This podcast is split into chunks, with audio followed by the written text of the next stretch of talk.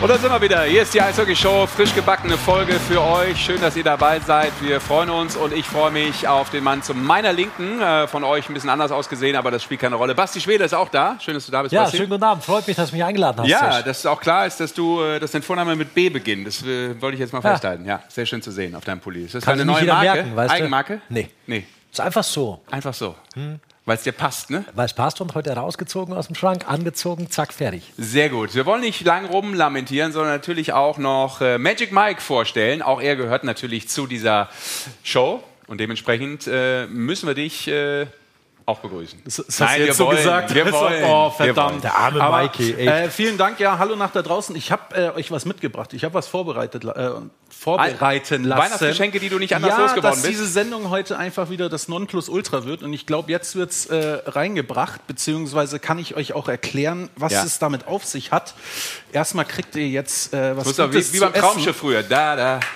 Da, da, da. Zwei gute Toast mit Avocado. Uh. Und jetzt äh, zeige ich euch mal, was es damit auf sich hat. Also weil- heute, ja, glaube ich ganz sieht. kurz, Wir haben- heute gute Ernährung anscheinend. Ja. Weil es ist äh, ein Team aus Nürnberg, ist ja aktuell auch ganz gut äh, in Fahrt und so weiter. Und Ja. äh, da haben wir jetzt das Geheimnis erfahren, wieso, was da gegessen wird. Okay. Rührei mit Avocado-Toast. Rührei mit Avocado. Dem- Wenn es Ja. so einfach wäre beim Eishockey immer. Aber offensichtlich haben wir schon mal das äh, kleine Geheimnis jetzt gelüftet. Stark, sehr gut recherchiert. Ja, du. Magic. Das ist mal der beste Beitrag vermutlich in den nächsten anderthalb Stunden. Also Das ist gut möglich. viel besser wird es nicht mehr. Ich teste trotzdem direkt mal Avocado, ist nämlich mega. Mm. Immer ein bisschen viel Fett drin, aber gesund. Gut. Deswegen ich habe noch Goodie drin, ich muss noch ein bisschen warten. Ein bisschen übertoastet. Einzige Kritik vielleicht an die Kollegen hinter der Bühne. Sprach der Gourmet. Genau. Nein, super, vielen Dank. Ja, Gibt es da noch gern. Getränke, würde ich dann natürlich kurz anschließen wollen. Das weiß ich jetzt nicht, aber Budget, Budget ist nicht so. ja. Ne? It looks a little bit dry up here. Du Okay. hättest ja selber was hinstellen können. Das stimmt. Komm, äh, legen wir los, Magic, ähm, mit den Eishockey-Fans da draußen. Ihr könnt natürlich jederzeit mitmachen. Also erstmal wollen wir natürlich festlegen, dass äh, 36 Spiele absolviert sind in der Penny DL. Heute wurde auch der erste Trainer abserviert, leider, mit äh, Matti Tillikainen bei den Löwen Frankfurt. Franz Fritzmeier als äh, sportlicher Leiter übernimmt jetzt erstmal Was den... heißt der erste im Jahr 2024? Ja, ja. ja, ja. Aber was habe ich gesagt? Nur der erste wurde absolviert. was, weißt du nicht mehr, was ich jetzt eben gesagt habe vor Ja, Sekunden. deswegen erinnere ich dich Ja. schnell dran. Ähm, gibt übrigens auch äh, diesbezüglich deshalb heute leider keine Wortmeldung, müssen wir natürlich vorne vermerken, von den Frankfurter Löwen, weil äh, der Franz Fritzmeier natürlich jetzt auch ein bisschen was zu tun hat. Genau, also es Ja. wurde, wurde ein- Ursprünglich wollten wir ihn ja als Gast Genau. heute live dazuschalten. Genau, und dann wurde heute Nachmittag gesagt, aufgrund der aktuellen Ereignisse spricht heute leider niemand der Löwen. So ist es. Schade. Wir interpretieren. Aber wir reden natürlich über die Löwen und Absolut. wollen auch, dass ihr drüber redet. Und deshalb könnt ihr natürlich mitmachen, wie immer, ähm, bei YouTube über die Kommentarleiste, eure Kommentare loswerden, eure Meinung oder eben das Ganze, ja, muss ich ja nicht mehr sagen, ihr wisst das doch als Stammzuseher und Stammzuhörer. Ähm, ich kenne die Nummer nicht, aber 0175 6817248 ist äh, die WhatsApp-Nummer und Stark. natürlich eishockeyshow.magenta.de. Das ist die Mailadresse, könnt ihr uns natürlich auch eure Meinung schreiben und der Magic wird das alles hier sortieren. ich, ich gebe mein Bestes. Ja, Ja, auch Sind das schon- eine Aufgabe von dir. Ja, Wo du schon kein Avota- Avocado-Toast bekommen hast.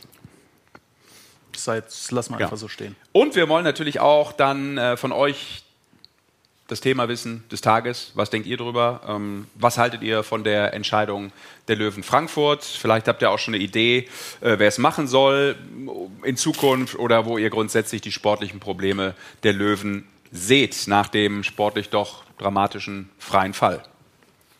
Schmeckt's? Ist so, ja, schmeckt sehr gut. Basti Schwela hat auch mal reingebissen. Auch schön mit Pfeffer abgemixt, mag ich gern.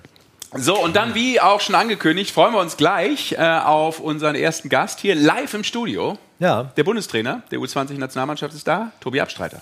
genau. Cool. Holen wir schon rein, oder? Ja. Komm. Wollen wir mal reinlassen? Tobi! Da kommt er. Schönen guten Abend. Hallo. Komm, wir gehen direkt auch in unsere Lounge-Ecke. Schön, dass du da bist. Für dich ist leider auch kein Avocado-Toast übrig geblieben, habe ich gemerkt. Aber dann nehme ich noch schnell. Ja. Schade. dafür haben wir ein Glas stilles Wasser immerhin aus dem Budget rausölen können. Magst du deinen, Basti, oder as you like? Darf ich auf die rote Couch? Du Oder? darfst auf die rote Ja, ist doch cool, oder? Ja, ist cool. Wie, wie gefällt es dir hier in unserem kleinen, heimeligen Studio? Hm? Sehr schön, sehr schön. Gemütlich vor allem. Gut.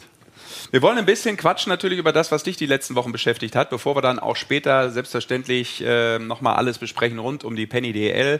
Frankfurt, hast du ja auch mitbekommen, äh, ist natürlich ein Thema, was uns äh, intensiv beschäftigen wird, aber wir gucken auch auf das Topspiel nochmal und, und, und. Aber jetzt erstmal, Tobi, ähm, weil du ja verhältnismäßig frisch zurück bist. U20-WM bedeutet ja immer wenig Weihnachten, wenig heimelige Zeit, eigentlich immer im Ausland unterwegs. Ihr habt am Ende geschafft, die Klasse zu halten. Ähm, das war das Nonplusultra. Aber bevor wir so einsteigen, auch ins Thema, ähm, wie ist das Turnier insgesamt gelaufen? Ihr seid unglaublich gut gestartet. Wo hat es dann vielleicht gehakt? Und wie eng war wirklich dieses Relega Relegationsspiel? Würde ich natürlich schon gerne von dir wissen. U20 WM, wir sehen das im Fernsehen live bei Magenta. Es wirkt wie ein mega geiles Turnier. Wie cool ist es, äh, diese, diese U20 WM?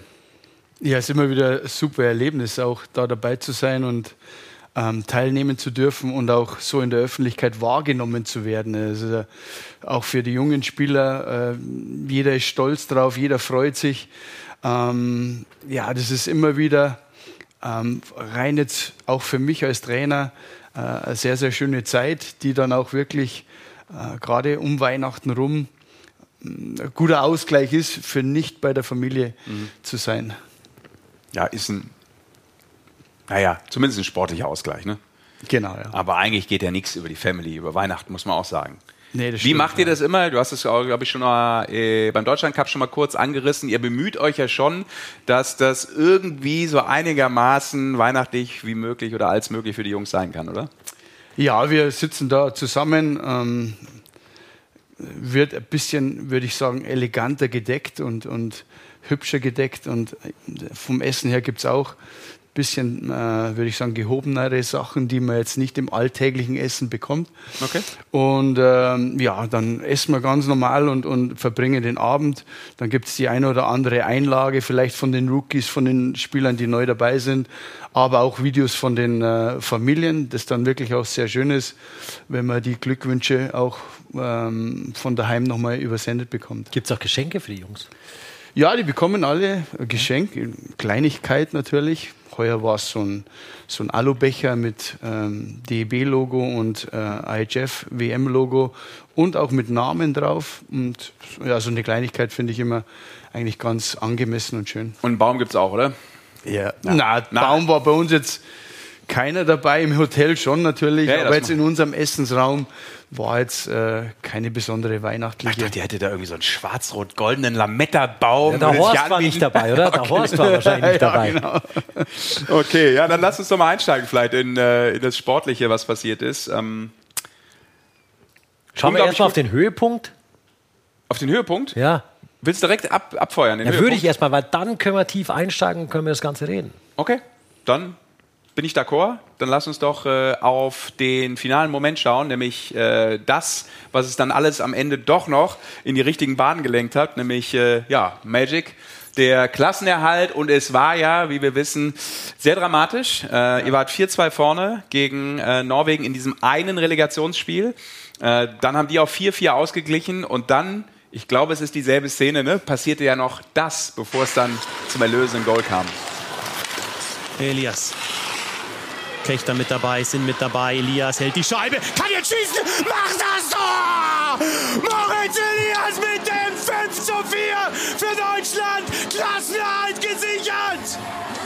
Für Deutschland Elias. Ja, kann man die schon mal ausrasten, ne, als Scheibe, Kommentator. Ja, kann man schon mal. Und haut sie rein! Ja, also ist ja wichtig, Tobi, insgesamt äh, für euch kein einfacher Jahrgang, das hast du das ganze Jahr auch schon betont. Deswegen der Klassenerhalt ähm, schon ein Erfolg, oder? Auf jeden Fall, ja. Also das, das war unser primäres Ziel, ähm, wieder die Klasse zu sichern und im nächsten Jahr in Ottawa dabei zu sein. Ja, und das haben wir geschafft. Und von daher, äh, ich habe es der Mannschaft auch nach dem Spiel gegen, nach dem verlorenen Spiel gegen Lettland gesagt, ich, ähm, ich bin da jetzt, klar, in erster Linie ist jeder enttäuscht, aber ich bin da zuversichtlich für die nächsten Spiele und äh, ähm, dass wir auch unser Ziel erreichen werden. Und ja, die Jungs haben das wirklich sehr gut umgesetzt und im letzten Spiel, in einem Spiel ist das natürlich alles irgendwo dann wie so eine Achterbahnfahrt der Gefühle, aber ja, die in so einem, wie gesagt, in so einem Druck, in so einer Drucksituation, mit der muss man erstmal umgehen können. Das haben die jungen Spieler alle, die alle irgendwo 19 oder jünger sind, mhm sehr gut gemacht. Wir kommen da auch gleich noch zu, ähm, dass das auch für die Jungs vielleicht eben nicht die besonders gewohnte Situation ist, auch aus dem Liga-Alltag raus. Aber wie war dein persönliches Up and Down in diesen Momenten? Ich habe gerade gesagt, 4-2 vorne, auf einmal kommen die zurück. Dann gab es auch noch diese Mega-Chance ähm, in der Overtime für Norwegen, um das vielleicht schon früher ja, in die andere Richtung ähm, dann zu lenken, das Spiel. Und dann wird er abgestiegen. Wie war so deine, dein Puls ähm, von 4-2 ab, sagen wir Ja, es war wie, also wie ich schon gesagt habe, so eine Achterbahnfahrt der Gefühle. Ähm, nach dem 4-2 haben wir gedacht, so, okay, jetzt geht es in die richtige Richtung, jetzt mhm. sollten wir uns defensiv stabilisieren und einfach auch unser Spiel so weiterspielen. Dann kommt eine Strafzeit, die irgendwo total unnötig war. Und ähm, ja, so haben wir die Norweger eigentlich wieder ins Spiel zurückgeholt. Ähm, und am Schluss, ja, das sind so Natürlich in der Over Overtime 3 gegen 3 geht es rauf, runter. Es war eine kurze Zeit. Ein Spieler hat versucht, irgendwie einen Toe-Drag zu spielen, der eigentlich äh, zu der Zeit nicht mehr aufs Eis gehört. Ja. Wenn, über, wenn er überhaupt aufs Eis gehört, aber ja, manchmal, manchmal ähm, als junger Spieler äh, hat man vielleicht solche oder? Sachen im Kopf, ja.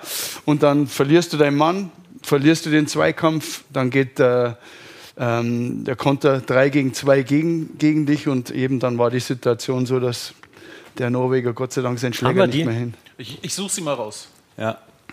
Ja, schauen wir mal.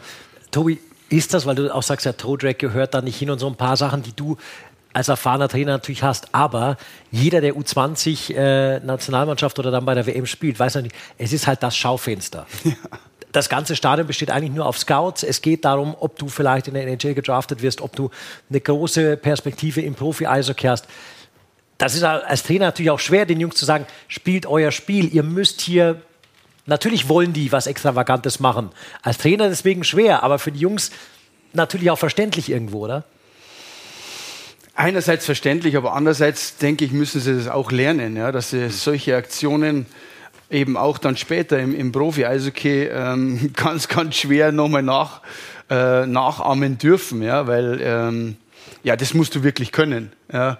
Und von zehnmal muss, muss neunmal gut gehen. Mhm. Das ist das Entscheidende.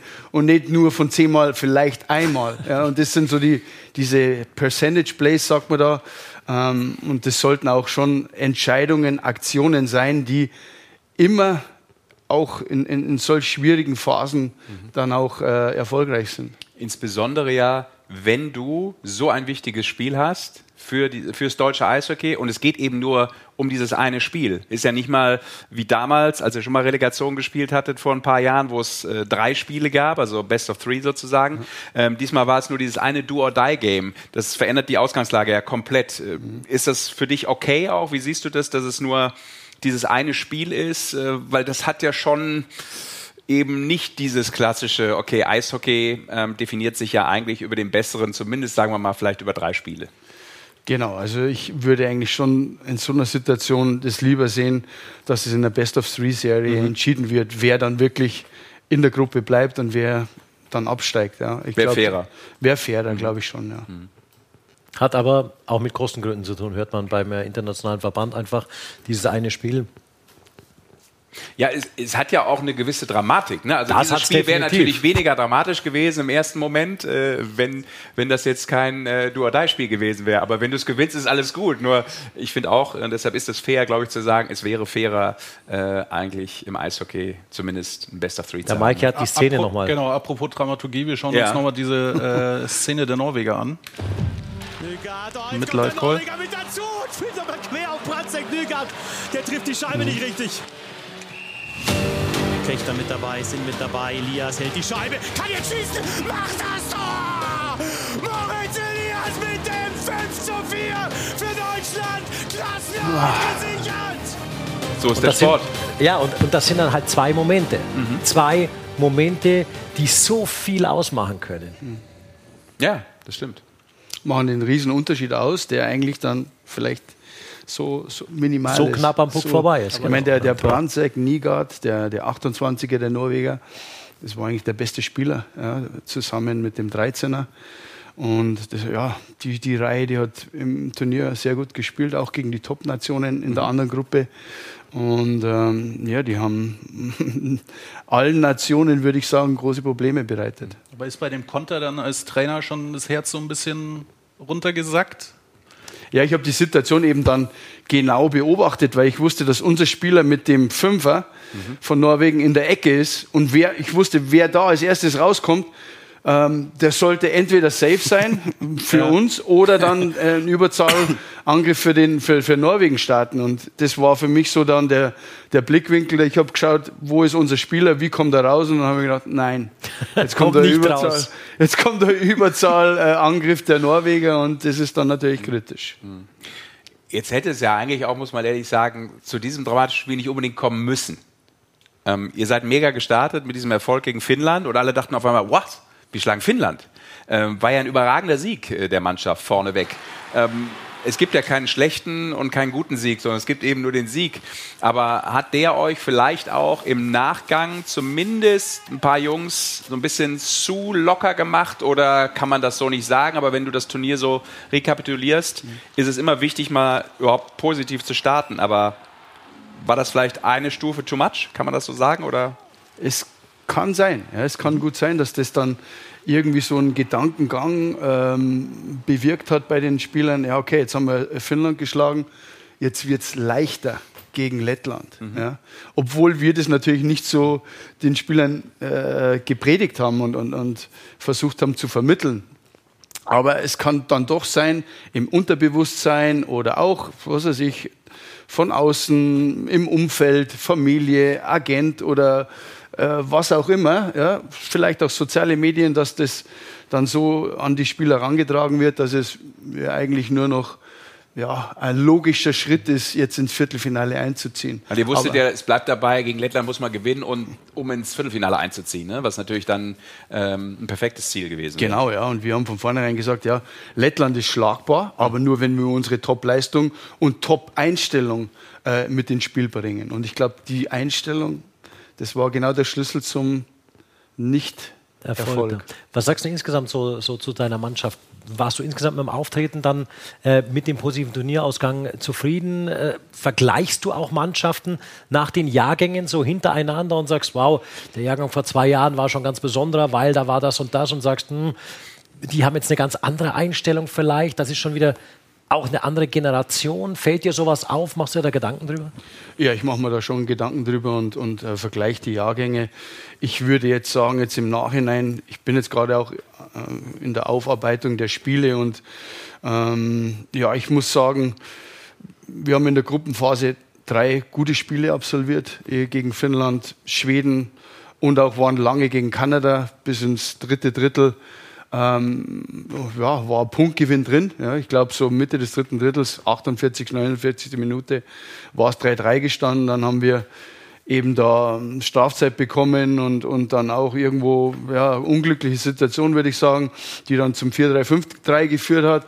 Aber wir waren lange dran an Kanada, am, am amtierenden Weltmeister und ähm, haben dann ja kein gutes Spiel gemacht gegen Lettland. Ähm, das heißt, drei Spiele waren gut, ein Spiel in der Gruppenphase war nicht gut.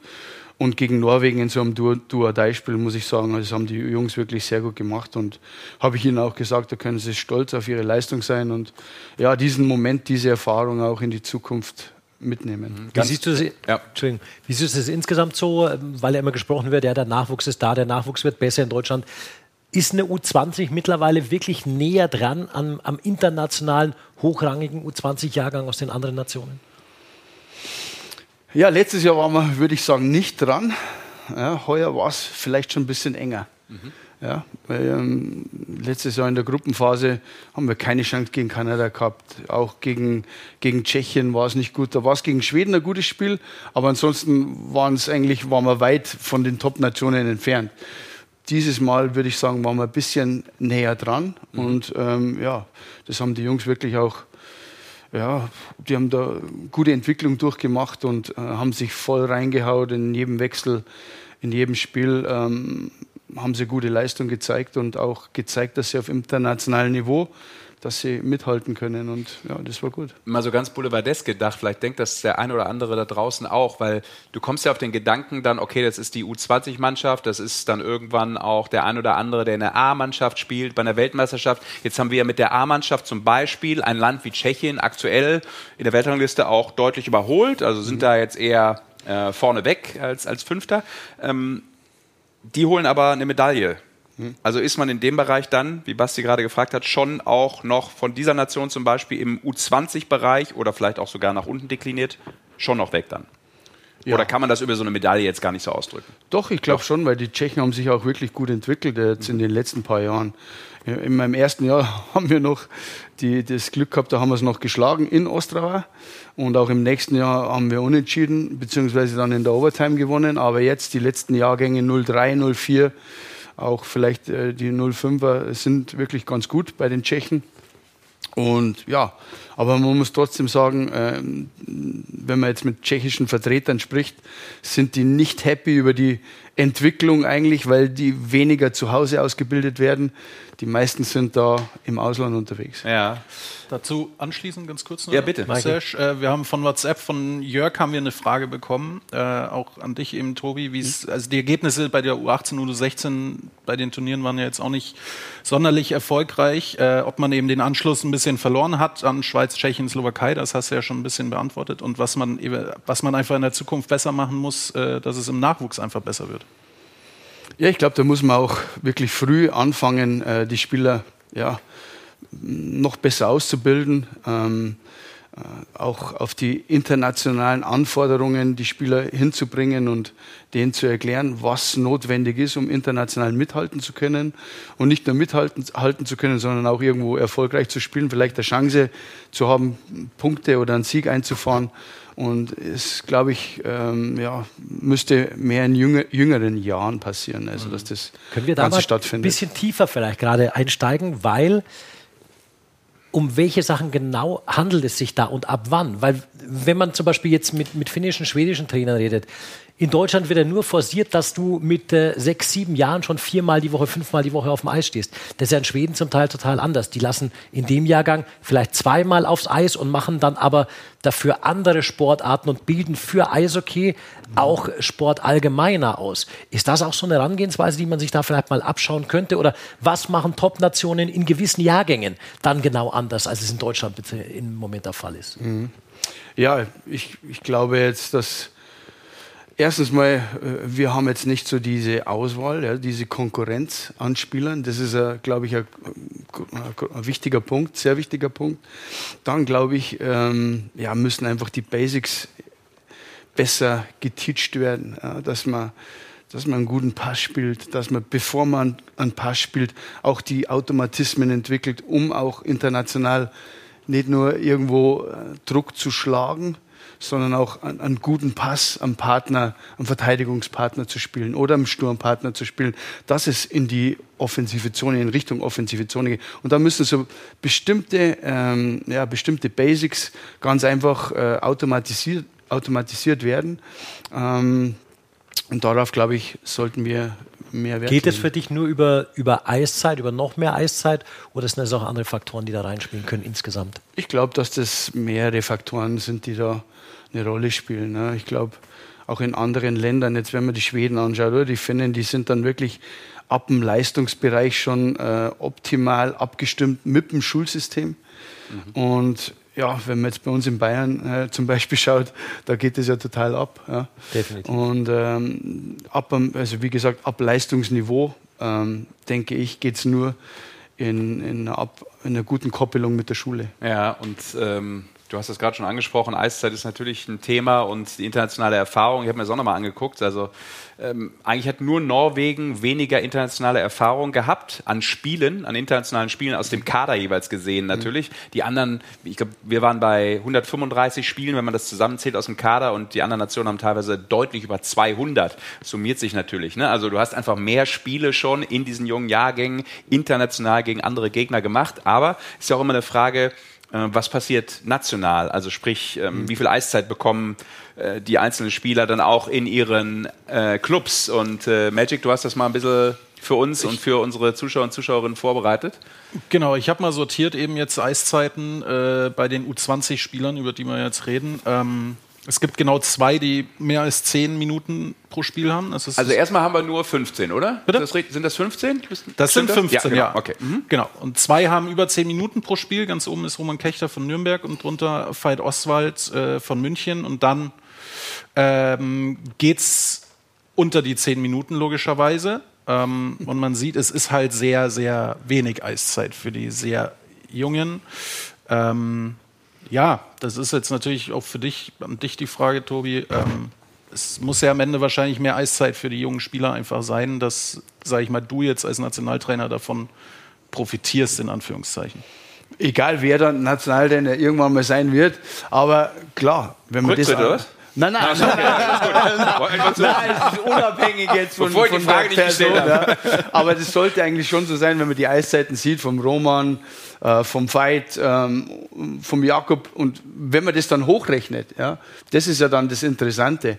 Wenn man jetzt zum Beispiel die, die Eiszeit vom Jakob Weber sieht, mit neun Minuten sonst irgendwas ähm, bei, bei München, was wirklich auch schon ja, in Ordnung ist. Ja, ich sage da, das ist schon in Ordnung, aber wenn man dann die Eiszeit bei uns sieht, der hat bei uns, glaube ich, über 20, 22, 23 Minuten gehabt. Und dieser Unterschied, ja, auch beim Roman Kechter hat bei uns, denke ich, 19 Minuten gehabt, Fight 16, 17 Minuten. Also diese, dieser Unterschied alleine schon, äh, dass der Körper das verkraftet und verarbeiten kann. Auch in dem Turnier. In ne? dem Turnier, im, im, im, in der Gruppenphase, vier Spiele in fünf Tagen. Ja, das ist unglaublich und damit haben wir uns auch äh, auseinandergesetzt und haben das Training auch so, äh, so dosiert und ähm, denke ich, äh, war in Ordnung so. Aber rein jetzt diese, diese, dieser Unterschied, ähm, das haben die Jungs schon wirklich sehr gut gemacht. Ja. Gerade jetzt, wie ich schon gesagt habe, Jakob Weber, wenn man sich das vorstellt, ich habe es mir hochgerechnet, er hat neun Spiele bei uns absolviert, hat aber eigentlich 12,6 Spiele mehr absolviert, als das normal als er normal im Verein bekommt.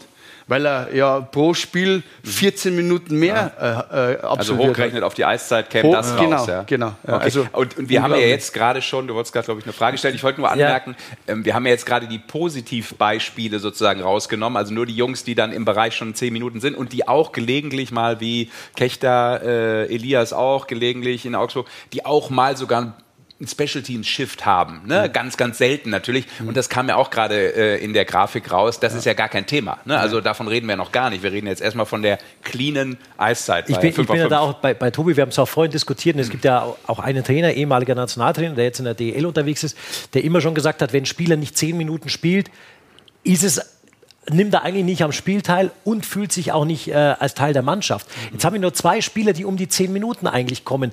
Heißt das eigentlich, hart gesagt, der Rest deiner U20-Nationalmannschaft sollte eigentlich vielleicht lieber in der DL 2 spielen, um da mehr Eiszeit zu bekommen? sind übrigens nur sieben Spieler fix in der DL von dem Ja. Kader. Ja, ja nur um Ja. das zu unterstreichen. Ja, also für mich wünschenswert wäre natürlich in der höchsten Liga, also Das sprich sowieso. DL, so viel Eiszeit wie möglich Das zu sowieso. erhalten, klar. Aber ähm, wenn es nicht anders geht, ja, ich sage auch immer zu Spielern dann, hey, wenn du keine Eiszeit bekommst oder wenig Eiszeit bekommst und du bist ein Kandidat, ja, dann schau bitte, dass du dann auch in der DL2 vielleicht eben wichtige Eiszeit bekommst und mehr Minuten bekommst, weil das dann auch so sein wird, dass du ja, bei uns bei der U20 dann auch ähm, wichtige Eiszeit äh, der Körper verarbeiten muss und, und ja, das ist eine sehr, sehr ja, wichtige Situ oder ja, eine Situation, die für, für junge Spieler äh, schwer zu verkraften ist. Aber auch da ist, ist natürlich jetzt mit bürokratischen Hürden und die DEL hat andere Regeln wie die DL2 und die Oberliga, dass diese Durchlässigkeit natürlich so gar nicht mehr stattfinden kann, wie man sich es gern wünschen würde. Dass ein Spieler durchrutscht, dass er in allen Ligen spielen kann, weil da hat die einen am U24, Ja. die anderen am U23, die sind aber schon besetzt. Das heißt, wenn der runterspielen sollte, kann er vielleicht nicht, weil die Plätze besetzt sind und so. Deutschland macht sich ja wieder selber schwer in, die, in diesen Sachen.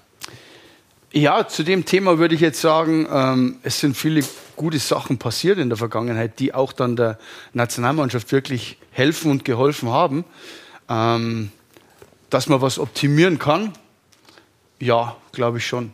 Aber in welche Richtung, da muss man sich halt, äh, oder müsste man sich dann wirklich zusammensetzen und äh, dieses Thema dann auch ähm, ja, auf den bist Tisch du als bringen. 20-Trainer, bist du da auch aktiv und, und, und gehst da auch an Leute ran und, und sagst, das wäre vielleicht mal optimierbar, könnte man da in irgendeiner Gesellschafterversammlung, vielleicht beim DB, auch in der DEL, DEL 2 mal drüber reden? Machst du das? Ja, die Zusammenarbeit ist, ist sehr gut. Äh, entweder macht es unser Sportdirektor, der Christian Künast, oder ja, ich wäre auch mal gefragt, egal ob DL oder DL2, war letztes Jahr bei der, bei der DL-Sitzung. Ähm, heuer bei der DL, mit der DL2 zusammen. Also ich ähm, oder wir vom DEB unterbreiten da schon unsere Vorschläge und, und, Standpunkte.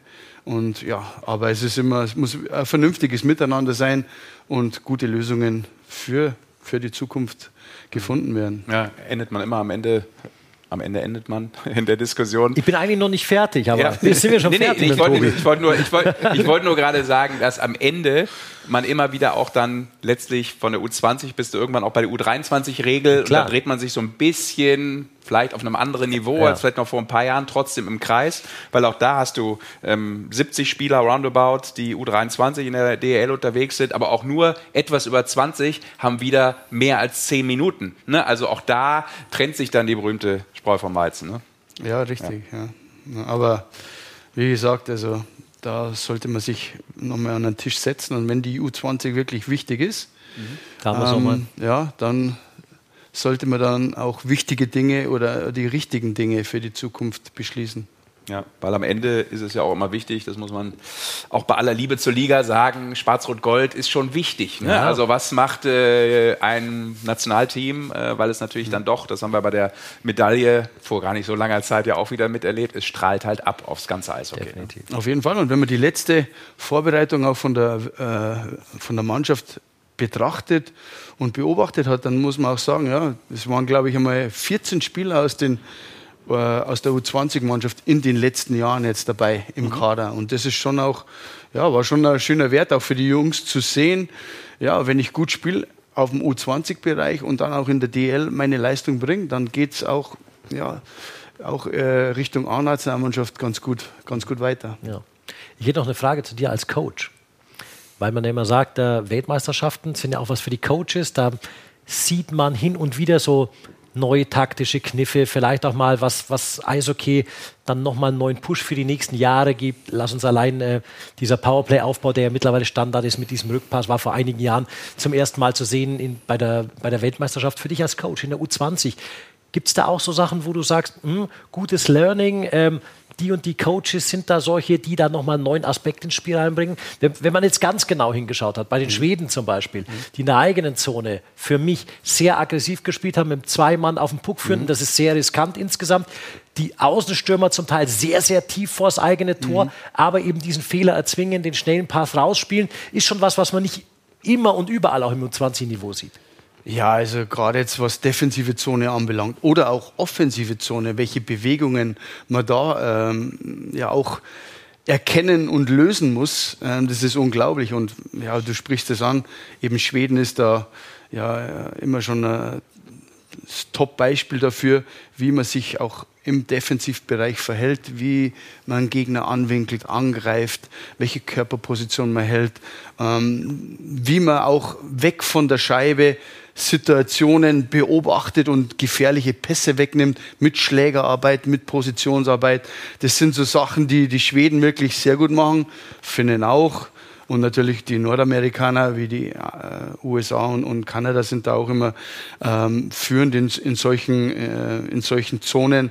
Aber jetzt gerade was die offensive Zone anbelangt, da sagen wir Trainer auch, also puh, das sehen wir, würde ich jetzt sagen, jetzt kaum in der DL, solche Bewegungen, solche Plays, ähm, gerade auch Set-Plays vom Bully weg. Ähm, und das müssen die Jungs erstmal erkennen und dann auch dementsprechend lösen. Und das, ja. Aber ist es, ist es, für dich, merkst du da auch, dass du dich als Coach dann auch mit jedem U20-Turnier auch noch, noch so ein bisschen neue Inspiration bekommst und dich weiterentwickelst als Coach auch? Auf jeden Fall und besonders im Nachgang, wenn du, wenn du dann die Spiele nochmal genau unter die Lupe nimmst ähm, und dann du verschiedene Situationen erkennst und, und ja, dann auch nochmal mehr wahrnimmst, stärker wahrnimmst, dann ähm, ist es schon so, dass man sich weiterentwickelt und auch dann nochmal lernt, das ist ganz klar. Mhm. Jetzt willst du die Mannschaft auch weiterentwickeln, weil wir jetzt festgestellt haben, du machst weiter. ähm, wir können ja vielleicht auch mal vorausblicken, Maike, auf das, was kommt. Äh, Ottawa is calling, ist doch ein langer Weg, ist ja jetzt mal gerade das Jahr, hat sich äh, neu gedreht. Aber ähm, bevor wir vielleicht auch äh, drauf schauen, was euch erwartet, du hast ja immer auch eine gewisse Zahl oder eine gewisse Anzahl an Tagen mit der Mannschaft. Auch schwierig, oder? Weil wie gehst du jetzt vor? Was sind die nächsten Schritte, wenn du überlegst, das Turnier ist jetzt noch äh, weit weg, in einem guten Jahr, wenn man so will? Ähm, was für Möglichkeiten hast du, den Jungs zuzusehen, natürlich in der Liga, aber sonst? Ja, bei uns, ist das, bei uns fängt dann die, die neue Mannschaft schon im Februar an mit dem U19-Turnier. Letztes Jahr war das U19-Turnier in Schweden mit dem Jahr, Jahrgang 2004. Ähm, und da geht es dann weiter. Da geht es dann Februar, Juni, Juli, ähm, dann auch in der Deutschland-Cup-Pause wieder so eine Maßnahme. Heuer waren es drei Spiele gegen Finnland, mhm. ähm, die wirklich sehr wichtig waren. Und ähm, so bereitet man halt, halt dann ja auch die, die Mannschaft Schritt für Schritt auf das internationale Level vor. Und, Ausreichend? Ja. ja, es könnte natürlich mehr sein, das ist ganz klar. Also wenn man, wenn man mich fragt, ja, das könnte, könnte mehr sein. Ich, mich würde es wahnsinnig freuen, wenn ich mehr Zeit, wenn wir mehr Zeit hätten, uns mit den Spielern vorzubereiten. Aber ja, also ähm, wir tun da was, was möglich ist, auch von der finanziellen Seite und äh, machen das Beste draus. Ja, kennt man ja auch von der A-Mannschaft. Äh, da würde weniger, dem einen oder anderen ja. Trainer auch noch eine Woche mehr gut tun, wahrscheinlich. Fragen ja. ausgesprochen für einen Freund. Nein, Scherz beiseite. Lass uns mal, Mikey, kurz auf, oder hast du schon gezeigt? Ich, die nee, Gruppe? nicht. Nee, nee, die Gruppen. Äh, oder hast du noch eine Frage? Oder? Ich, aktuell habe ich keine Frage. Ich habe jetzt mal die Gruppen eben rausgesucht. Ja. Ähm, und Stand jetzt in der Gruppe A äh, wird Deutschland auf USA, Finnland, Kanada und Lettland treffen. Das ist jetzt natürlich auch äh, keine einfache Gruppe. In der zweiten sind es dann die Schweden, Tschechien, Slowakei, Schweiz und äh, Aufsteiger Kasachstan. Ja, es wird, glaube ich, einfach wieder schwer. Wahrscheinlich wieder, weiß ich nicht, Viertelfinale Ziel nächste WM.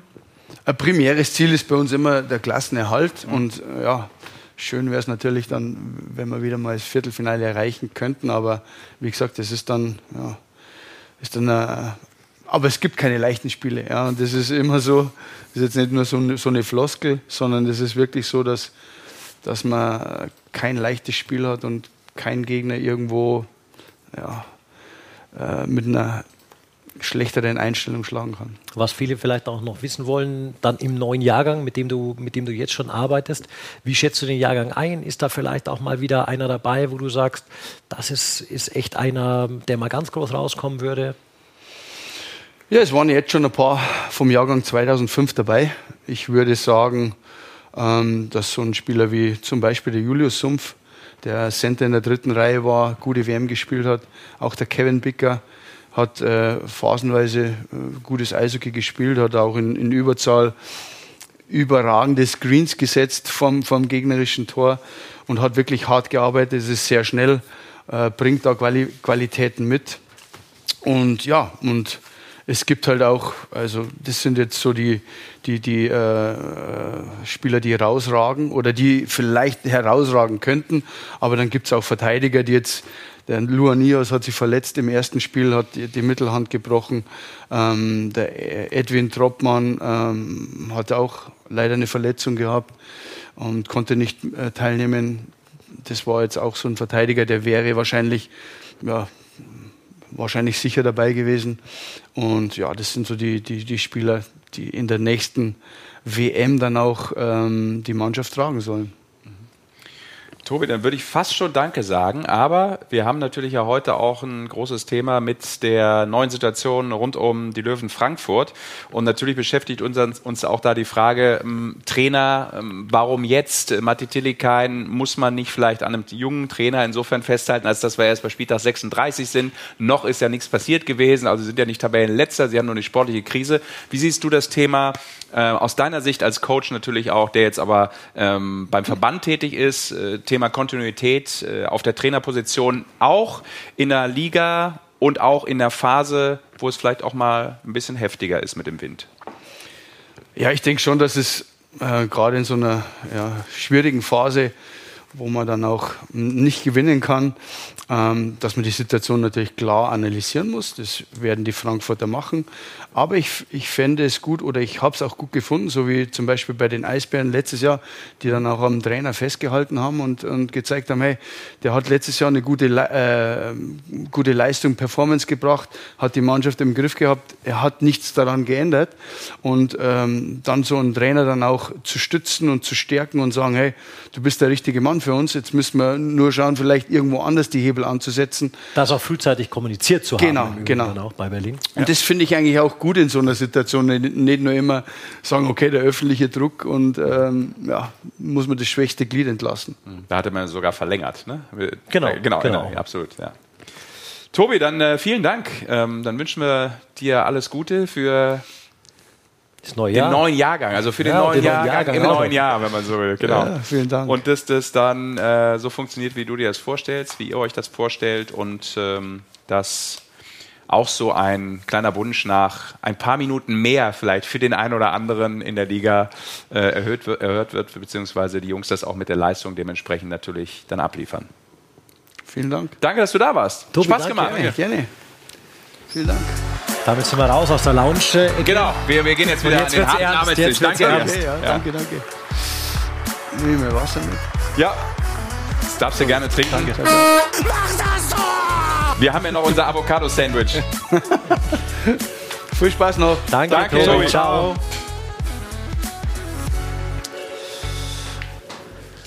Ja, das ist ja immer so diese Geschichte, ne, Basti? Ähm, Gerade wenn du in der Nationalmannschaft als Coach, A-Mannschaft, äh, U-Mannschaften, du hast halt so wenig Zeit, äh, du bist übertrieben gesagt ein Turniertrainer auf einen besonderen Fokus, ist fast schon wie ein Leichtathlet manchmal, ne? bei, der, bei Olympischen Spielen. Du hast dich Ja. auf ein Event, musst du dich äh, lange vorbereiten. Das ist, äh, und bist immer abhängig davon, ist einer gerade verletzt, der hat es auch gerade nochmal aufgezählt. Es spielen so viele Unwägbarkeiten Ja, mit ich rein. glaube das aber, ist echt schwer. ich glaube ne? aber, dass so U20-Trainer echt Spaß macht, weil du einfach. Ich sage nicht, dass es nicht Spaß macht. Genau, ich sage Ja. aber nur, dass du die Entwicklung von, von diesen jungen Spielern einfach hautnah miterlebst und, und sogar noch beeinflussen kannst. Ja. Das finde ich ja super. Absolut.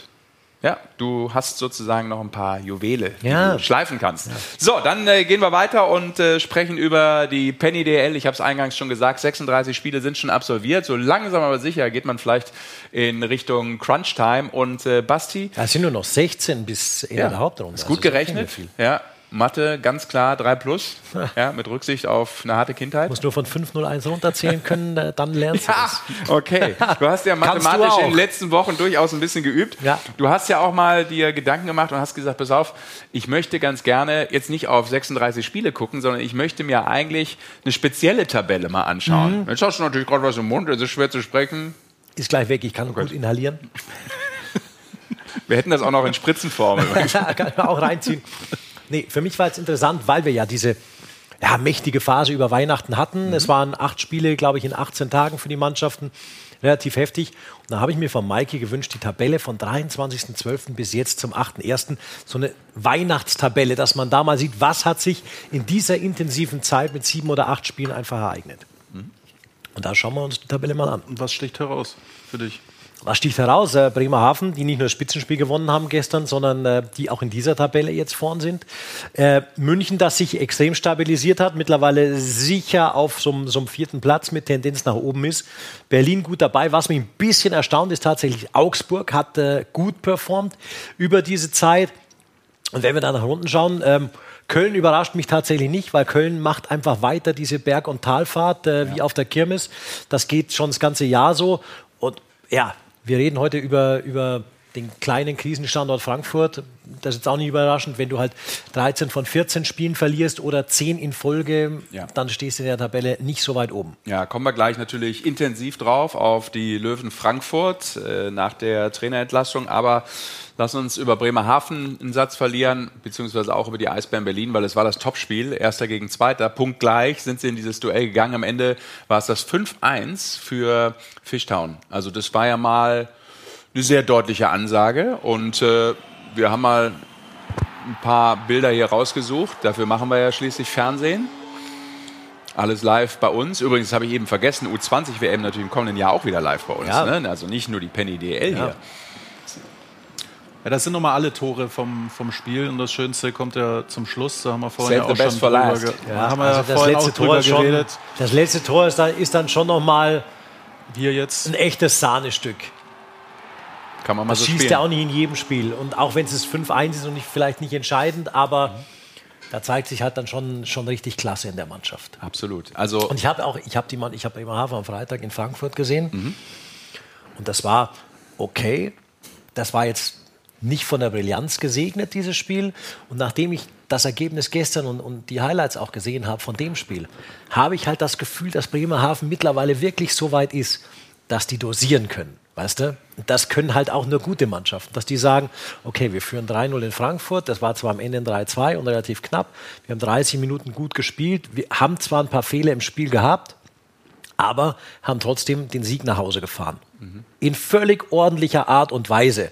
Thomas Popisch ist mit so einem Spiel natürlich nicht zufrieden gewesen, weil er gesagt hat, ja, viele Fehler in der Defensive, die hätten nicht sein müssen. Und vorher hätte man schon klar machen müssen, ja.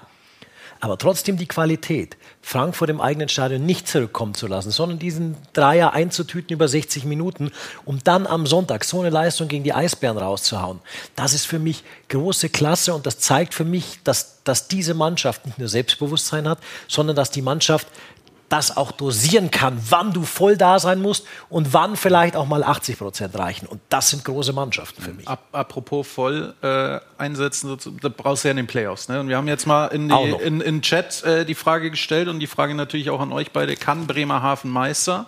Serge, wir beide hatten das ja mal, glaube ich, letztens in der Konferenz, das Thema auch.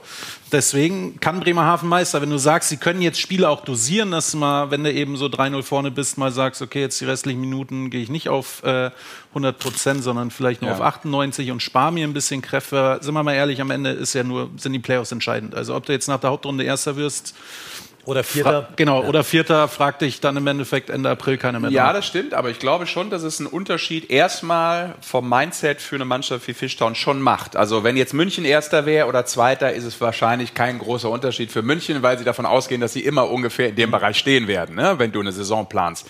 Für Fishtown ist es natürlich jetzt möglicherweise noch, sie spielt da 36, aber zum ersten Mal eine ganz andere Situation, die entstehen kann. Dass du nämlich eine Saison so spielst, wie sie die spielen, du verlierst fast gar nicht und möchte jetzt nicht sagen, du dominierst die Liga, aber du spielst so, dass du tabellarisch die Möglichkeit hast, diese Saison auf Platz 1 oder 2 zu beenden. Stand jetzt. Definitiv. So, und dann hast du natürlich vielleicht auch ein bisschen mehr Druck, macht auch wieder was mit dem Kopf, aber im Positiven, und ich gehe jetzt mal nur aufs Positive, ähm, spielst du von oben weg eine Saison. Und dieses Gefühl hatte diese Mannschaft bisher noch nicht. Und deshalb finde ich, ist das, abseits davon, dass du gesagt hast, sie können dosieren, eben auch eine ganz andere Brust, mit der du zum ersten Mal in die Playoffs gehst. Also du gehst nicht als Platz 8 oder 10, ja, wir haben es so geschafft und Bremerhaven war ja bisher immer dabei, sondern du gehst äh, mit einem Stärkegefühl da rein. Und das glaube ich auch gegen Mannschaften, die auf einmal hinter dir stehen, die sonst immer vor dir waren. Ja, das wahrscheinlich ja.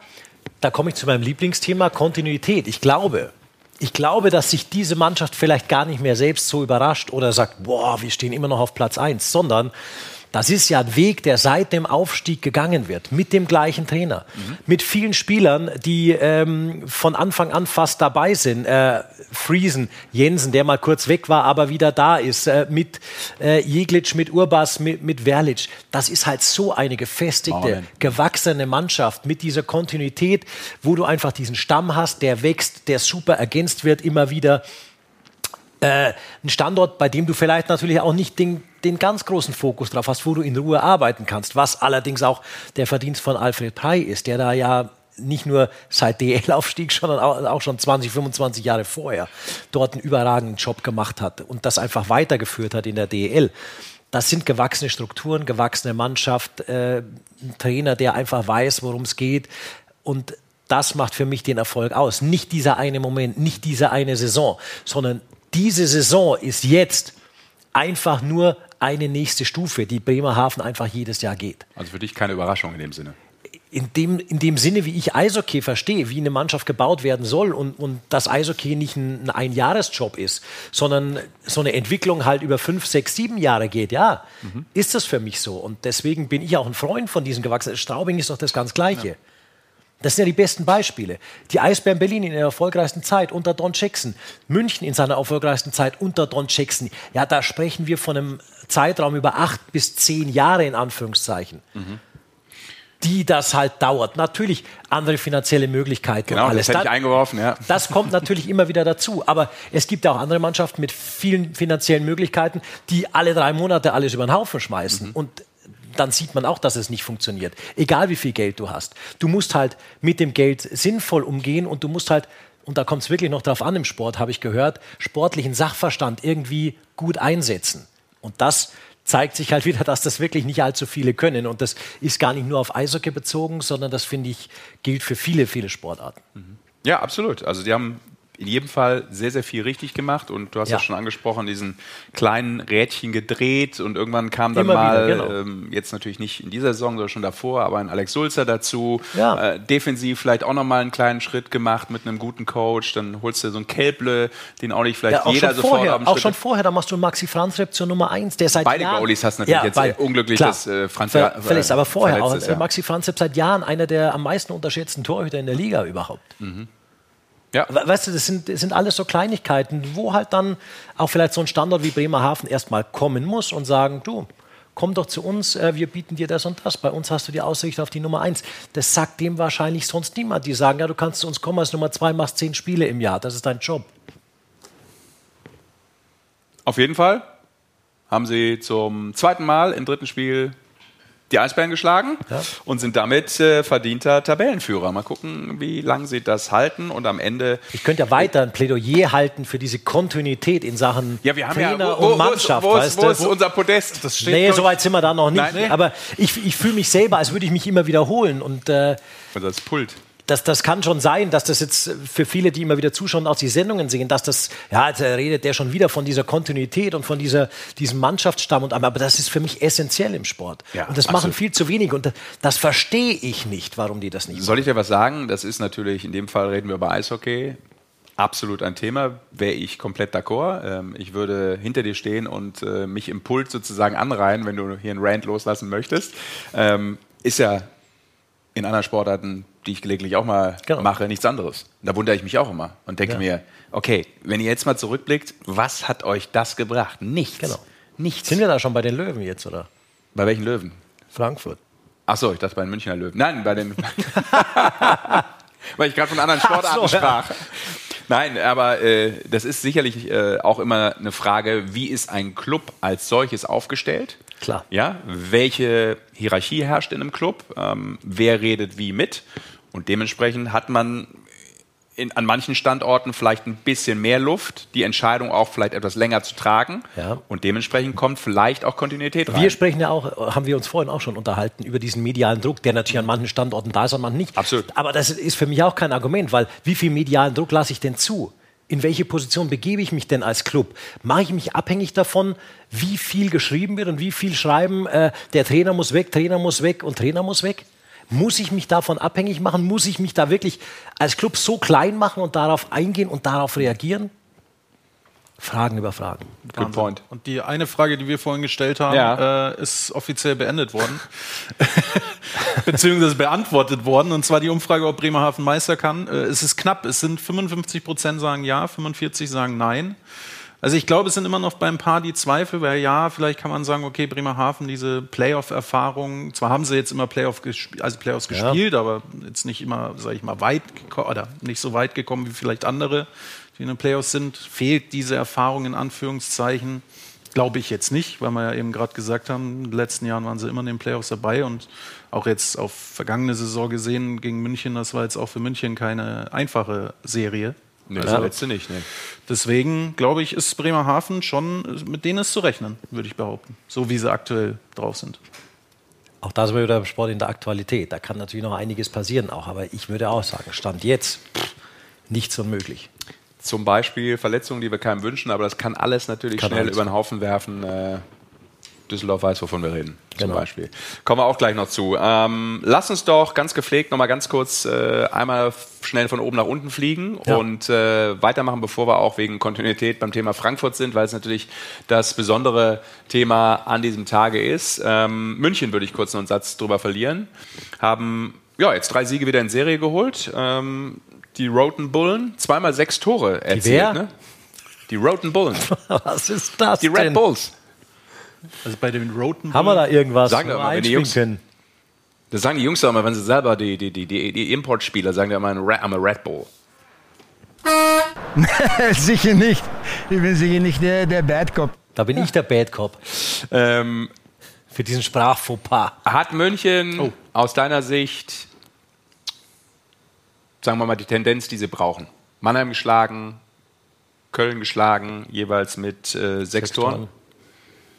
Weil das ja auch zuletzt so ein Problem, ein kleines, kleines Ja. Problemchen war, dass sie einfach verhältnismäßig wenig Tore Genau, erzielen. erst die, die siebt, siebten Genau, also offensiv hatten sie Ja. ein bisschen Nachholbedarf. Ja, das ist, ist jetzt wieder auch eine Momentaufnahme. Ich sage dir trotzdem, im Vergleich zu den letzten Jahren finde ich die, die Münchner Mannschaft nicht so stark, nicht so ausgewogen. Da, ich glaube, sehr viel. Und auch gestern gegen Frankfurt, Matchwinner Matthias Niederberger, der hält halt einfach genial. Genial. Und das macht schon viel wett bei denen. Ja, man hat auch das Gefühl, der kommt so langsam in die äh, Der kommt, der, Playoff-Form. der kommt in eine richtig gute Form zurzeit. Ja, ich auch. absolut. Ist Aber ich finde nicht, dass da, dass da mittlerweile äh, alle Rädchen ineinander drehen. Das ist bei Weitem noch nicht so weit. Wo das auch nicht der Fall ist, ist äh, in Köln. Du hast es eben schon mal ganz kurz angesprochen äh, bei der Tabelle, die wir, ähm, dieser Auszug über Weihnachten und jetzt ins neue Jahr hinein. Jetzt haben sie wieder vier in Folge verloren. Ich war gestern auch in Ingolstadt. Ähm, da gab es ein 4-5 am Ende. Sie waren vorne mit äh, 4-2. Gut, sie hatten jetzt äh, auch relativ früh durch die Spieldauer. Großstrafe, die Spieldauer von Moritz Müller. Ähm, dann nur fünf Verteidiger, äh, hatten mal fünf Minuten eben die, die, Die Unterzahl. Unterzahl. gegen sich, logischerweise. Aber am Ende ähm, fällt mir immer wieder auf, sie müssen eigentlich offensiv so viel kaschieren von dem, was manchmal hinten nicht richtig läuft. Also da sind schon echt viele Fehler drin gewesen, so zumindest im Spiel gestern, was ich dann mal über 60 Minuten ähm, gesehen habe, dass ich so dachte, boah, die Balance stimmt einfach nicht. Also äh, mit der Anzahl an Gegentoren, also ja, okay, Playoff kann dann irgendwann ein anderer Punkt sein, aber wenn du das so langsam jetzt in diese entscheidende Phase ziehst, da wirst du, wirst du nicht glücklich mit. Also da musst du offensiv immer einen brutalen Output haben. Ich, ich find, für mich sind die Haie auch immer noch ungreifbar, auch mit diesen, mit diesen ganzen Serien. Gewinn vier, verlier vier. Das geht, geht ja seit Saisonbeginn eigentlich so. Das ist alle, ich finde es nicht greifbar. Ich, ich kann die so schwer einschätzen. Und da weißt du auch, wie du auch sagst, 4-2 geführt und alles, du kriegst ja dort in jedem Drittel was anderes, eine andere Mannschaft, ein anderes Gesicht mittlerweile. Und, und das zieht sich dann halt auch in den Ergebnissen hin. Ich Ja. finde die echt schwer greifbar. Aber vielleicht ist das ja genau das Geheimnis, was wir noch nicht kennen. Ja, vielleicht kann das das Geheimnis sein. Ja, es ist gut möglich. Ja. Also das hat, du hast es ja mal äh, auch über Wolfsburg erzählt, dass das äh, eine Mannschaft äh, sein soll und sein muss, die vor allem dann funktioniert, wenn es in die Playoffs geht und der Tabellenplatz. Da gibt es ein Zitat von Stewie, der gesagt hat, äh, die Hauptrunde ist nur der Weg bis zu den Playoffs und äh, ab da zählt es für ihn. Ja, ja. Trotzdem finde ich, ähm, musst du, glaube ich, ähm, defensiv so langsam auch noch mehr Zugriff bekommen und weniger Gegentore kassieren. Das einfach so abzustellen dann am Tag X ist, glaube ich, Du bist natürlich jetzt auch zu so einem Zeitpunkt, äh, es, es äh, droht ja in Anführungszeichen dann auch ähm, Mitte Februar die, die Trading Deadline, wenn Ja. man es so nennen will, ist hier in Europa ein bisschen anders als in der NHL. Aber ähm, ich glaube, die meisten Clubs werden jetzt schon noch mal fühlen, wo irgendwo was noch getan werden muss. Da wird noch ein bisschen was kommen, Ja, solange auch Budget irgendwo offen ist. Ist ja auch schon ein bisschen was passiert. Wir haben ja zum Beispiel einen äh, neuen Müller in der Penny DL mit Peter Müller, Peter ja, Müller, in ja. Wolfsburg. Der vierte Müller jetzt und der andere Müller, da sind wir wieder Müller, deshalb war der Übergang gar nicht so schlecht. Stark Wahnsinn. Ja, weil Marcel, Jonas und Moritz. Mhm. Und der Moritz, Muss jetzt leider ein bisschen Genau, muss Pause pausieren machen. erstmal. Drei Spiele Sperre hat er bekommen für den Check, den du angesprochen hast. Äh, Gegen Philipp Kraus. Da können wir uns können wir noch mal anschauen. Ähm, ja, sind wir ehrlich, gehört nicht auf, aufs Eis, ne? Beziehungsweise ich würde ihm jetzt, ich will ihm da keine Absicht unter äh, äh, natürlich hinlegen. Vielleicht unglücklich, aber der Check gehört auf jeden Fall gesperrt. Der ist gegen den Kopf. Ja, Punkt. genau. Mehr braucht man dazu nicht sagen. Aber dann ist Ich bin, leider. ich bin weiterhin ein Verfechter von, von harten Strafen gegen diese Checks gegen Ja. den Kopf. Aber dann ist leider was passiert, was natürlich, äh, bin ich ehrlich, in der Gesellschaft keinen Platz hat. Und zwar äh, hat Moritz Müller leider, beziehungsweise seine Familie hat äh, Morddrohungen bekommen. Wir zeigen das, äh, Das auch wirklich- das absichtlich ist öffentlich unglaublich. eben, Das ist unglaublich. Äh, um auch den Namen zu zeigen. Ähm, die Kölner Haie haben sich auch noch mal jetzt heute dazu geäußert, dass das einfach keinen Platz in der Gesellschaft hat. Das wollen wir hier natürlich auch noch mal dazu sagen. Absolut. Und das ist, äh, egal was passiert im, im Sport, Sport ist Sport. Nein, Punkt. das geht gar nicht. Das ist, äh, ist natürlich auch die Krux Social Media, wo jeder in Anführungszeichen anonym da irgendwas ablassen kann. Das Ja, in ist dem Fall zum Glück ja noch nicht mal. absolutes Unding. Und deshalb denke ich mir, ganz ehrlich, das sind dann Posts von teilweise Vollbekloppten. Was anderes kannst du dazu nicht sagen. Und ich finde auch, das sind die Momente, ganz ehrlich, da musst du strafrechtlich gegen vorgehen, wenn es irgendwie möglich ist. Ja. Mhm. Ich kenne die Sachlage und die Rechtlage nicht, aber äh, das wäre für mich Also ein klassischer Fall, wo ich sage, oder? ganz Was haben die Haie ehrlich, da gepostet heute? Also die Haie haben jetzt nur äh, eben heute einen Tweet abgesetzt, äh, dass das natürlich grenzüberschreitend ist. Ähm, sie werden, also sie wollen, dass die Verantwortlichen dieser widerlichen Aktion eben festgestellt werden und eben Strafe, äh, strafrechtliche Ja, Konsequenzen ja. auch prüfen. Aber ja, es ist eben leider das anonyme Absolut Internet Recht, und ähm, ja, aber hoffentlich wird da Und Strafe ausgesprochen. Absolut, ja. das darf nicht sein. Katastrophe. Gehen wir ein bisschen weiter nach unten in der Tabelle, oder? Ja. Ja, dann äh, ist natürlich Magic, wenn du uns vielleicht gleich mal die Tabelle vorlegst. Ja. Äh, Würde mich jetzt in dem Fall interessieren, weil wir natürlich ähm, ein paar Stellen in der Tabelle haben, die sind irgendwie einigermaßen klar verteilt für den Moment. Ähm, aber Platz 10 ist sicherlich der Platz, auf den doch noch ein paar Mannschaften schielen, aber verrückterweise sind es auf einmal Nürnberg und Augsburg, zumindest für den Moment. Mit 41 Nürnberg war auch und schon mit in einer anderen Situation. 43 Punkten, genau. Ähm, die haben sich ganz gut daraus geahlt. Die hatten auch mal neun Niederlagen in Folge zwischendurch und plötzlich stehen die wieder auf Platz 10. Also da unten geht es auch äh, wirklich kurios zu zum Teil. Auch Iserlohn jetzt mit vier Siegen in Folge plötzlich sind die voll im Geschäft wieder dabei. Kommen wir gleich zu. Ähm, Nürnberg hat mich insofern überrascht und das ähm, hast du ja gerade schon angesprochen, weil ich eine Zeit lang dachte, boah, also ihr kriegt dieses Jahr wirklich große Probleme. Ich habe beim Deutschland lange mit, kann mich gut daran erinnern, mit zwei Nürnberg-Fans gesprochen und die waren total pessimistisch, aber gar nicht weil, weil sie jetzt irgendwie pessimistisch sein wollten, sondern weil sie dachten, oh, ich glaube, wir haben dieses Jahr irgendwie, das ist nicht unsere Saison. Weißt du, vom Gefühl, so Ja, vom ja. Fangefühl, gar nicht mal auf die Spieler bezogen, sondern das, das könnte für uns schwierig werden. Ne? Und das hatten eigentlich ein paar, auch sogenannte Experten mit Nürnberg. Ja, Aber ist nicht passiert. Sie ahlen sich ganz gut raus. Jetzt schielt es Ja, auf einmal auf Platz 10. ja. Das ist aber die Momentaufnahme auch wieder. Ne? Also es ist gefährlich, jetzt die ganze Zeit auf die Playoff-Plätze zu schielen, Ja. wenn du weißt, äh, ich, ich finde sowas, das ist ja auch da nicht unten so, ist Frankfurt drin zum Beispiel, Ja. die auch keiner auf dem Schirm hatte. ich finde es ja auch nicht alltäglich, dass du solche Niederlagenstreaks hast und wie viele Mannschaften sowas haben. Also Iserlohn hatte ja auch schon so eine Reihe, Nürnberg hatte so eine Reihe, jetzt ist Frankfurt gerade dran. Ja. Äh, Das ist, sind ja, du gewinnst ja auch ganz selten mal zehn Spiele in Folge. Also die Eisbären mit den zwölf Auswärtssiegen in Folge, ja. Aber weißt du, so insgesamt finde ich das schon krass, dass diese Niederlagenserien so viel dominanter sind als, als Siegesserien in ähnlicher Reihenfolge. Verrückte Welt. Es ist doch total verrückt. So ist es. Und dass du dich dann wieder rauskämpfst aus sowas. Ja. Aber macht das nicht die Liga so spannend, wie sie ist? Es kamen auch jetzt ein paar Nachrichten im, im Chat dazu, dass Das- diese Liga dieses Jahr, ich weiß nicht, ob sie spannender Ja, ist das, als das, sonst. das ändert sich ja, weil eigentlich hattest du ja schon das Gefühl, äh, die unteren vier, das Ist ist, am erledigt, Anfang ja. Dezember erledigt. Das stimmt. Vor Ja. allem, vor allem äh, Iserlohn hatten schon viele abgeschrieben. Jetzt ist es Ja. doch noch nicht so. Aber Nürnberg äh, auf jeden Fall, weil wir noch mal kurz bei Platz 10 bleiben wollen. Ähm, und du hast äh, Magic äh, Post bekommen. Sprachpost. Ich habe ein bisschen Sprachpost bekommen, ja, von, äh, von Nürnberger Seite jetzt von Tim Fleischer. Wir haben ihm drei Fragen gestellt und er war so nett und hat uns äh, drei Sprachnachrichten geschickt.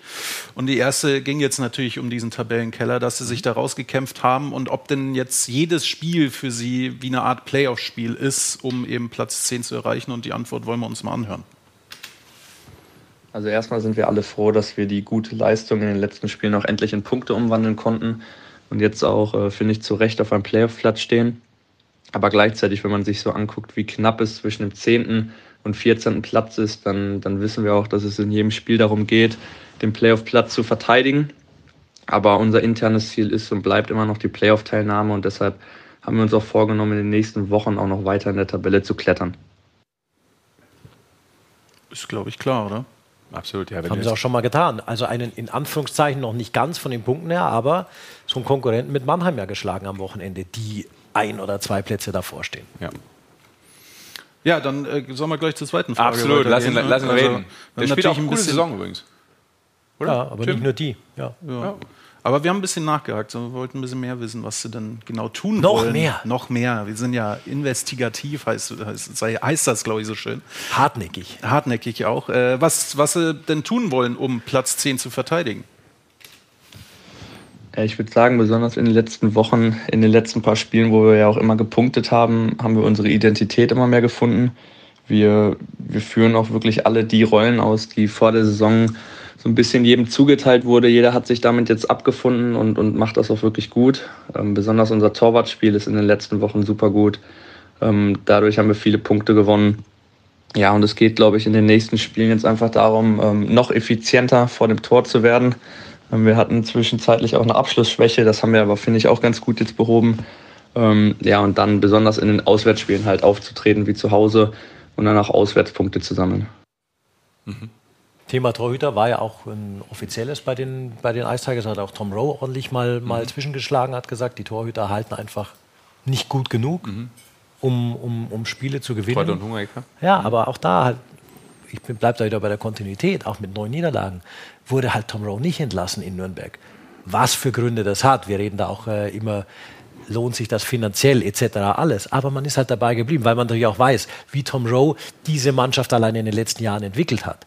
Und wenn ich wieder bei meinem Thema Kontinuität, ja, es geht auch, wenn du mal neun Spiele in Folge verlierst als Coach, kannst du die Mannschaft trotzdem auch wieder in eine andere Richtung bringen. Und auch ein paar Jüngere im Line-Up, ne, finde ich. Ist ja auch Ja, definitiv. ja, eine Mannschaft, die durchaus in dem Bereich ähm, positiv Geformt in werden muss auch, ja, geformt Ja. werden muss auch. Und die dritte Frage war noch, äh, dass die Heimspiele aktuell ja gut laufen. Ja. Und äh, was man denn auswärts oder was man vielleicht verbessern muss, dass es auswärts läuft und ob eben die Heimfans dieser entscheidende Push noch sind. Klar, es ist, glaube ich, kein Geheimnis, dass wirklich jeder aus unserer Mannschaft super gerne zu Hause hier in Nürnberg spielt. Ähm, besonders die letzten Spiele, die, die Halle war mehrmals ausverkauft. Das Retro-Derby dann, das sind, das sind Momente, wo, wo die Zuschauer wirklich das Spiel total positiv beeinflussen und uns nochmal einen enormen Push geben in den wichtigen Situationen. Ähm, und auswärts müssen wir einfach mit derselben Einstellung rangehen. Wir dürfen uns nicht von unserem Spiel abbringen lassen, müssen das durchbringen, was wir uns auch vorgenommen haben, es einfach halten. Und dann bin ich aber auch zuversichtlich, dass wir jetzt in den nächsten Auswärtsspielen auch punkten werden. Ja, Tabellenletzter bei dem Thema Auswärtsspiele. Also zu Hause machen sie es gut. Ja, aber der Ähm, sind auswärts sie ist- Sechster, muss äh, vielleicht Pucki, Pucki auch auswärts mitfahren. Ja, stimmt. Pucki ist natürlich ein brutaler Push Ja. in Nürnberg, immer mehr. Pusht er dich auch immer, wenn du in Nürnberg bist? Ich finde Pucki klasse. Ja. Wisst ihr, dass es das älteste Maskottchen der DL ist? Nein. Nee, aber jetzt. Siehst du?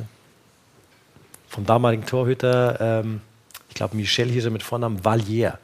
Erfunden, gezeichnet, für gut befunden, seitdem Pucki. Stark. Gut, von Pucki zu Daci. Ja. Wer? Was? Ach, Daci. Zu Daci. Daci, langes Haar. Da musst du aber aufpassen, ne? Also Ja, das mag okay. so mancher Augsburger mag den Namen nicht, wenn man dann sagt Daciburg dazu, ne? Ja, ich weiß, okay. Sorry. Den kriegst du in Augsburg für Also- Daci. Wenn ich jetzt einen Pflaumenkuchen, wenn ich jetzt einen Pflaumenkuchen bestelle, dann sage- bestelle ich den genau so. Und der wird mir auch serviert. Was, wenn du in Augsburg einen Das hast du Pflaumenkuchen doch nie so bestellst? bestellt. Ja, natürlich. Nein. Nein? Das hast du noch Und wenn nicht. ich einen Reiber Daci bestelle? ja, ich kann ja jetzt auch nichts für meine Herkunft. Sorry. Vielleicht lieber das. Rührei mit Avocadotoast. Ja, er ist ja aufgegessen, da wird ja nichts nachgeliefert. Catering 5 minus. Fing gut an, stark nachgelassen. Wie diese Sendung. Können wir da auch so einen Nippel machen, bitte, mit Daci? Ja, ist ja gut jetzt. Mann. Vielleicht hier. Da geht's gerade hinten raus wie nach einem guten Chili con Carne. Da muss irgendwas passieren. Ah, Jetzt sind wir ja. kulinarisch ganz vorn dabei, meine Herren. Haben wir hier. alles Du mitgenommen. solltest auch manchmal aufpassen, was du im On so erzählst, wenn der Tag lang ist.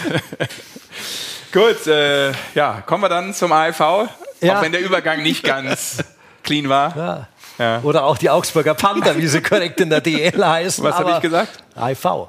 Ist der Stammverein. Und- Es wird mir immer wieder gesagt, wenn ich dort bin, weil ich sage auch gern AFV, Ach weil so, ich ja, ja, ich sag- alter Traditionalist bin. Weißt du, woran das auch liegt? Man hat Nee. ja. Ähm, Danke und beste Grüße aus Iserlohn. Ciao, ciao. Aus Iserlohn. Aus Ingolstadt, oder? Ingolstadt sind wir heute. Solltest auch mal aufpassen, was du on air da immer so ablässt.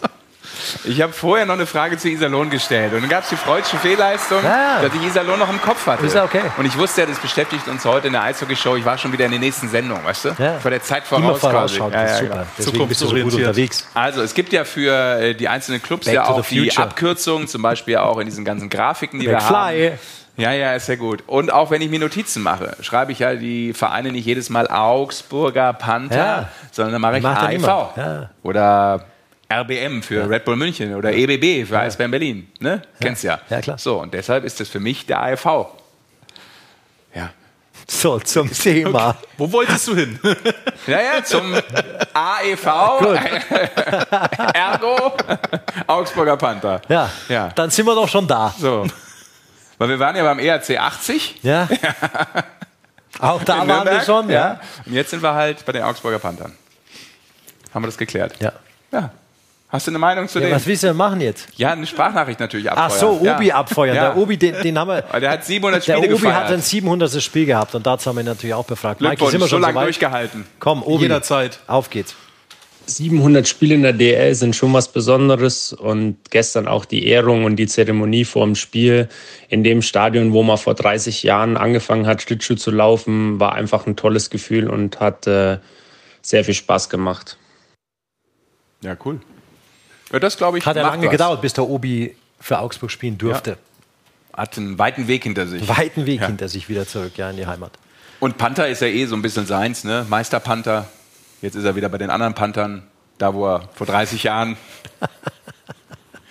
ja, wie? 2014 war er Ja, Meister. das ist alles richtig. ja, siehst du. Wenn ich schon mal was weiß, dann sage ich das Ja, auch. ja, Ja, ist auch gut so. Bin ich, bin ich ganz freudig, dass du mich jetzt nicht korrigieren konntest. Nein, Äh, nein, nein, mache ich ungern.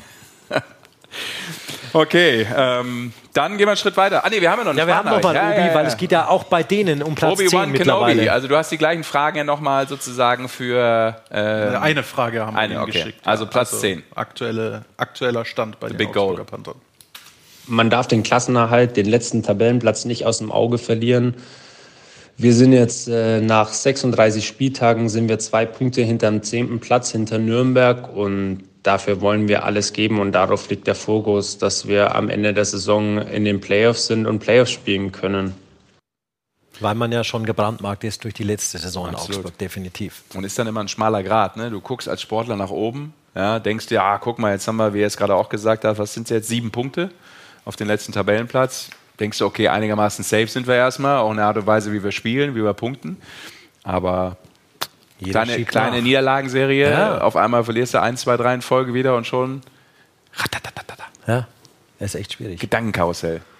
Oh, wir könnten von einem Thema ins andere kommen. Wir können natürlich jetzt gerne auch mal die Community draußen fragen. Vielleicht machen wir Ja. die nächste Umfrage direkt. Äh, wer glaubt ihr da draußen würde am Ende Platz 10 erreichen? Im Chat ist äh, die Frage jetzt drin und äh, gerne mal eure Meinung. Wer macht am Ende Platz 10? Es ist, ich glaube, es ist offen. Vielleicht könnte es ja auch um äh, den Meister, ich habe ja gelernt, der Meister der Überleitung, das steht ja hier. Es kann ja immer noch Frankfurt werden, wenn wir jetzt zum Thema Frankfurt kommen wollen. Wollen das, wir das? Das machen wir jetzt, weil wir jetzt. wir sind jetzt beim Tabellen ähm, 12.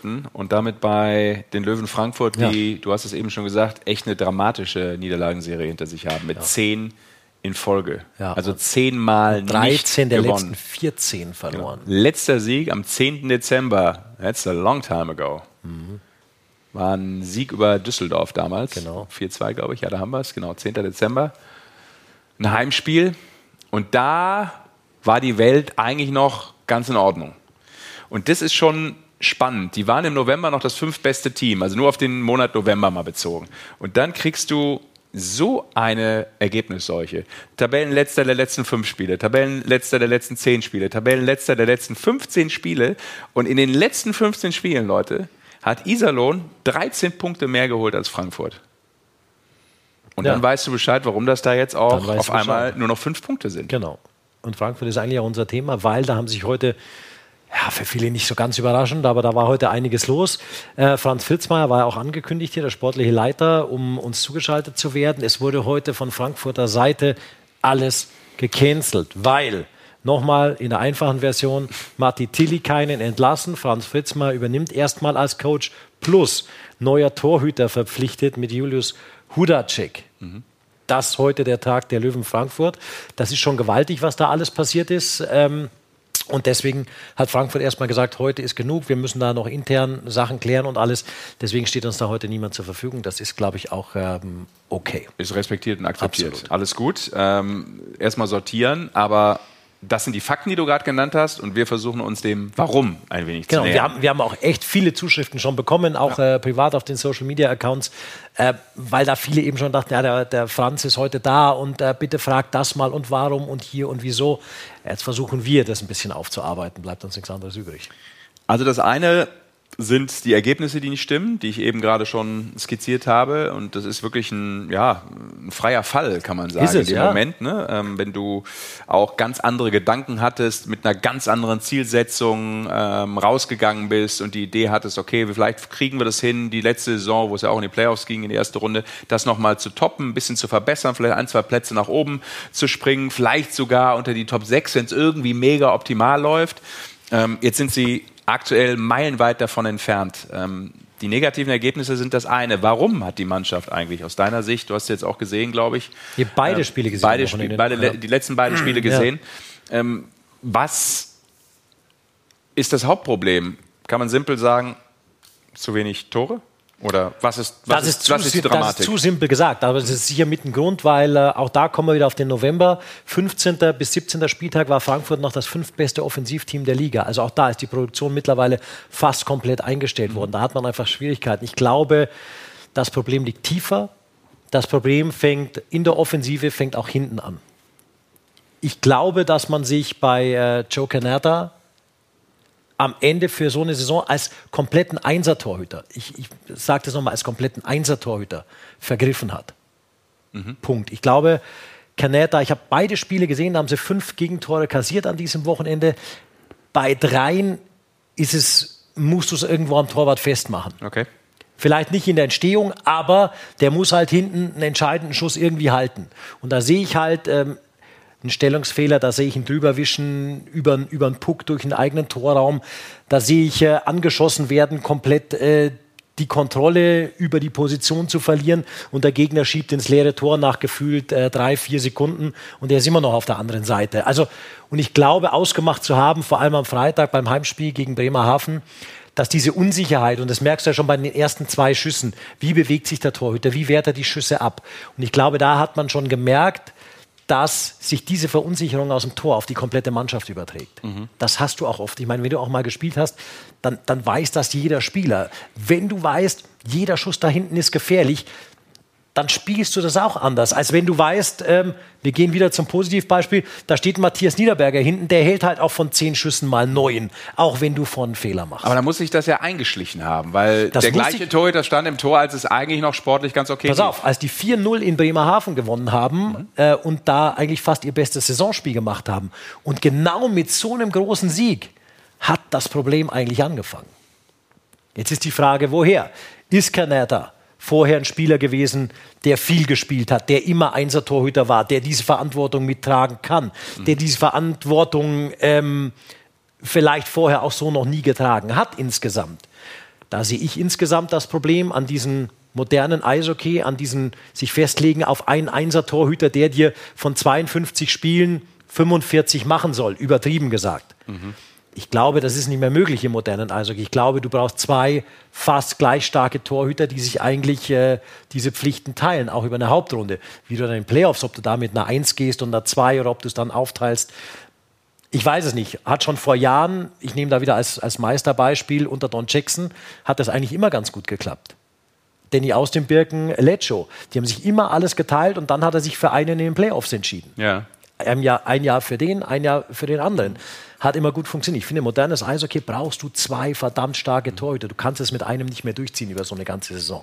Ist jetzt ein Schlenker, aber weil ich da gestern war, finde ich bei Ingolstadt auch immer interessant. Ne? Eigentlich spielt Garteig durch. Eigentlich Williams spielt da hat gar, eigentlich gar, keine ja, Aktien. ob, ne? ob auch das, ob auch das gut geht, ich, Okay. ich weiß es nicht. Ich bin, aber das kann gut gehen, natürlich, aber es muss nicht gut gehen. Und ich bin einfach ein Fan davon, wenn du so viel Wert auf, auf Details legst, auf eine ausgewogene Mannschaft, auf Tiefe in der Mannschaft, dann brauchst du die Tiefe auch beim Torhüter.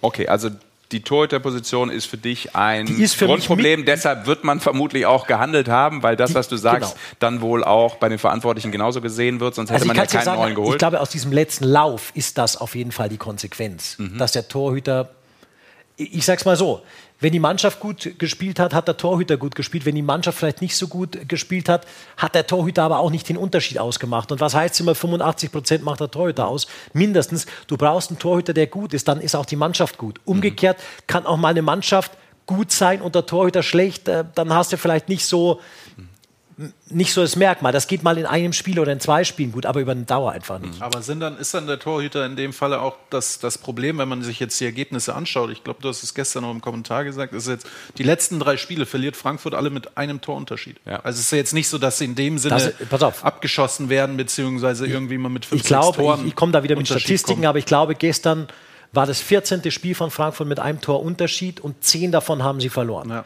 Diese knappen Spiele sind auf Dauer einer Saison für mich auch ein Qualitätsunterschied, ob du diese gewinnst oder ob du die verlierst. Irgendwann.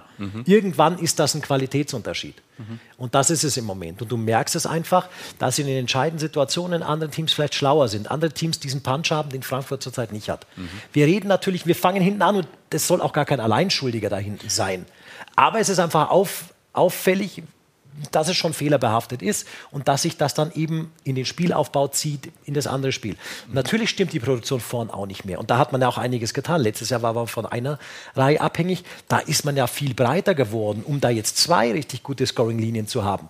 Und da hast du natürlich auch einen Dominik Bock, der seit Anfang November nicht mehr getroffen hat. 18 Spiele, kein Tor. Genau, da hast du einen Chet Naring, der zwar äh, am Freitag getroffen hat, aber vorher drei Monate kein Tor mehr geschossen hat. Ein Carter Rowney, der seit zehn Spielen kein Tor mehr geschossen hat. Das zieht sich natürlich alles irgendwie durch. Und ja, mach's an mehreren Punkten fest. Ich glaube aber, wenn Frankfurt eine stabile Nummer eins da hinten drin stehen hat, spielt diese Mannschaft anders. Und hat diese Mannschaft, und das hat sie auch schon bewiesen, viel mehr Qualität. Ja, ich habe gerade auch nochmal geguckt, Canetta, und das ist, glaube ich, das, was du auch letztlich meinst. Äh, bei seinen 27 Spielen jetzt, äh, 26 Mal gestartet, ist bei Safe Percentage 89, und hast du 91, hast du vermutlich von diesen 14 Spielen, die du eben angesprochen Ja, von hast. diesen Ein-Tor- Genau, von Spielen, diesen ja. Ein-Tor-Unterschiedsspielen hast du vielleicht ein paar mehr auf deine Seite gezogen. Genau. Nur mit diesem 1, 2 Prozent, weil Ja. das die zwei, drei Schüsse vielleicht sind dann, Ja, ne? vielleicht. hochgerechnet, genau. Aber jetzt sind wir ja im Endeffekt dabei, die Spieler beziehungsweise die auf dem Eis, sage ich mal, zeigen oder können die Leistung aktuell nicht bringen und jetzt haben sie einen Trainer entlassen. So, wir haben einige äh, Nachrichten schon bekommen über WhatsApp. Viele sagen auch, sie können es nachvollziehen. Manche sind sogar froh, beispielsweise Jonas beziehungsweise Susanne haben gesagt, sie sind froh, dass in Frankfurt jetzt Tilly kein weg ist und dann vielleicht wieder in Fahrt kommt. Aber es kommt dann eben auch mal eine Nachricht, ähm, aus Berlin sozusagen, also aus Berlin, der auch sagt, ja, letzte Saison, Berlin hat am Trainer festgehalten. Wir sind wieder beim Thema Kontinuität. Ja. Berlin hat halt gesagt, wir halten an Nobar fest und machen weiter mit ihm. Da sah es ja letzte Saison definitiv nicht rosig aus. Na gut, er ist natürlich auch ein zweifacher Meistertrainer. Ne? Also äh, der kommt natürlich von einem ganz anderen. Erfolgserlebnis. Ne? Also das ist noch eine ganz andere Note, so einen dann letztlich äh, rauszuschmeißen und äh, hat, glaube ich, also ich verstehe den Vergleich, aber ich sehe ihn nicht in dem Fall. Sehe ich Das ist nicht. richtig. Ich meine, Martin Tillikan ist der jüngste Trainer der DEL bislang gewesen, Mhm. auch. Der war ja schon mal in Frankfurt, auch in der DEL 2. Also man, man kennt sich, er kennt das Umfeld. Ähm, Dass du als Trainer rausfliegst, ich glaube, wenn du den Job wählst, dann egal wo du trainierst, du weißt, du wirst irgendwann irgendwo gefeuert. Ja. Ich glaube, nach zehn Niederlagen in Folge, was heißt logische Konsequenz? Ich bin trotzdem kein großer Fan davon, weil ich glaube, das ist oft Aktionismus. Und ich komme wieder zu meiner Kontinuität. Und ich glaube, äh, dass Frankfurt, dass die Löwen als Club, dass auch der Franz Fritzmeier keinen Plan verfolgt hat, der jetzt sechs, sieben Monate dauert, sondern eher einen Plan verfolgen, der drei bis fünf Jahre dauert, um sich richtig zu etablieren, um äh, natürlich auch finanziell in der DL wieder anders dazustehen. Ob das dann richtig ist, diesen Plan so umzuschmeißen, ich bin kein großer Fan davon. Wa- Was soll jetzt kommen? Wie oft hat, Fran, wie, wie oft hat Franz Fritzmeier Mannschaften, in denen er sportlicher Leiter war, schon, schon als Trainer wieder übernommen? In Frankfurt sicher ein-, zweimal. in Krefeld. Duisburg hat er das schon gemacht, in Krefeld hat er das schon gemacht. Ich weiß auch von ihm, dass er kein großer Fan davon ist, das zu machen, weil auch da, ganz kurz, Trainer, sportlicher Leiter. Zwei Jobs, zwei Jobbeschreibungen, jetzt vereint er beide. Da fehlt ihm jetzt natürlich auch die Zeit, schon wieder die neue Saison vorzubereiten, was da kommt oder nicht. Du kommst halt wieder in diese kurzfristige Denke rein, die meines Erachtens auf Dauer keinen Erfolg bringt. Ja. Und, und was soll er jetzt machen? Holt er neuen oder muss er es machen? Macht er das jetzt? Bist du eigentlich zu nah an der Mannschaft, um dann wieder zum Teil zu sagen, du bekommst keinen neuen Vertrag oder so? Weißt du, die, diese, diese Jobs, die beißen sich. Die musst ja auch mich. die Gespräche jetzt führen. Genau, ne? du du musst ja eigentlich vor den Playoffs geführt Richtig, haben schon. richtig. Ne? Ja. Du musst ja die Mannschaft für die nächste Saison planen. Jetzt bist, du, jetzt bist du aber unter Druck, auch als Trainer in dieser Mannschaft zu sein und, hast, und deinen anderen Job vernachlässigst du. Ob das die optimale Lösung ist, das halte ich für, der Franz hat schon bewiesen, dass er Trainer auch kann. Das ist überhaupt keine Frage. Ob er das unbedingt will, davon gehe ich jetzt mal nicht aus. Ich weiß auch nicht, ob das die optimale Lösung ist, sondern was machst du dann? Dann sagst du, ja, jetzt muss ein erfahrener, wir bleiben an der deutschen Eishockey-Liga, jetzt muss ein erfahrener kanadischer Trainer her. Ja, klar.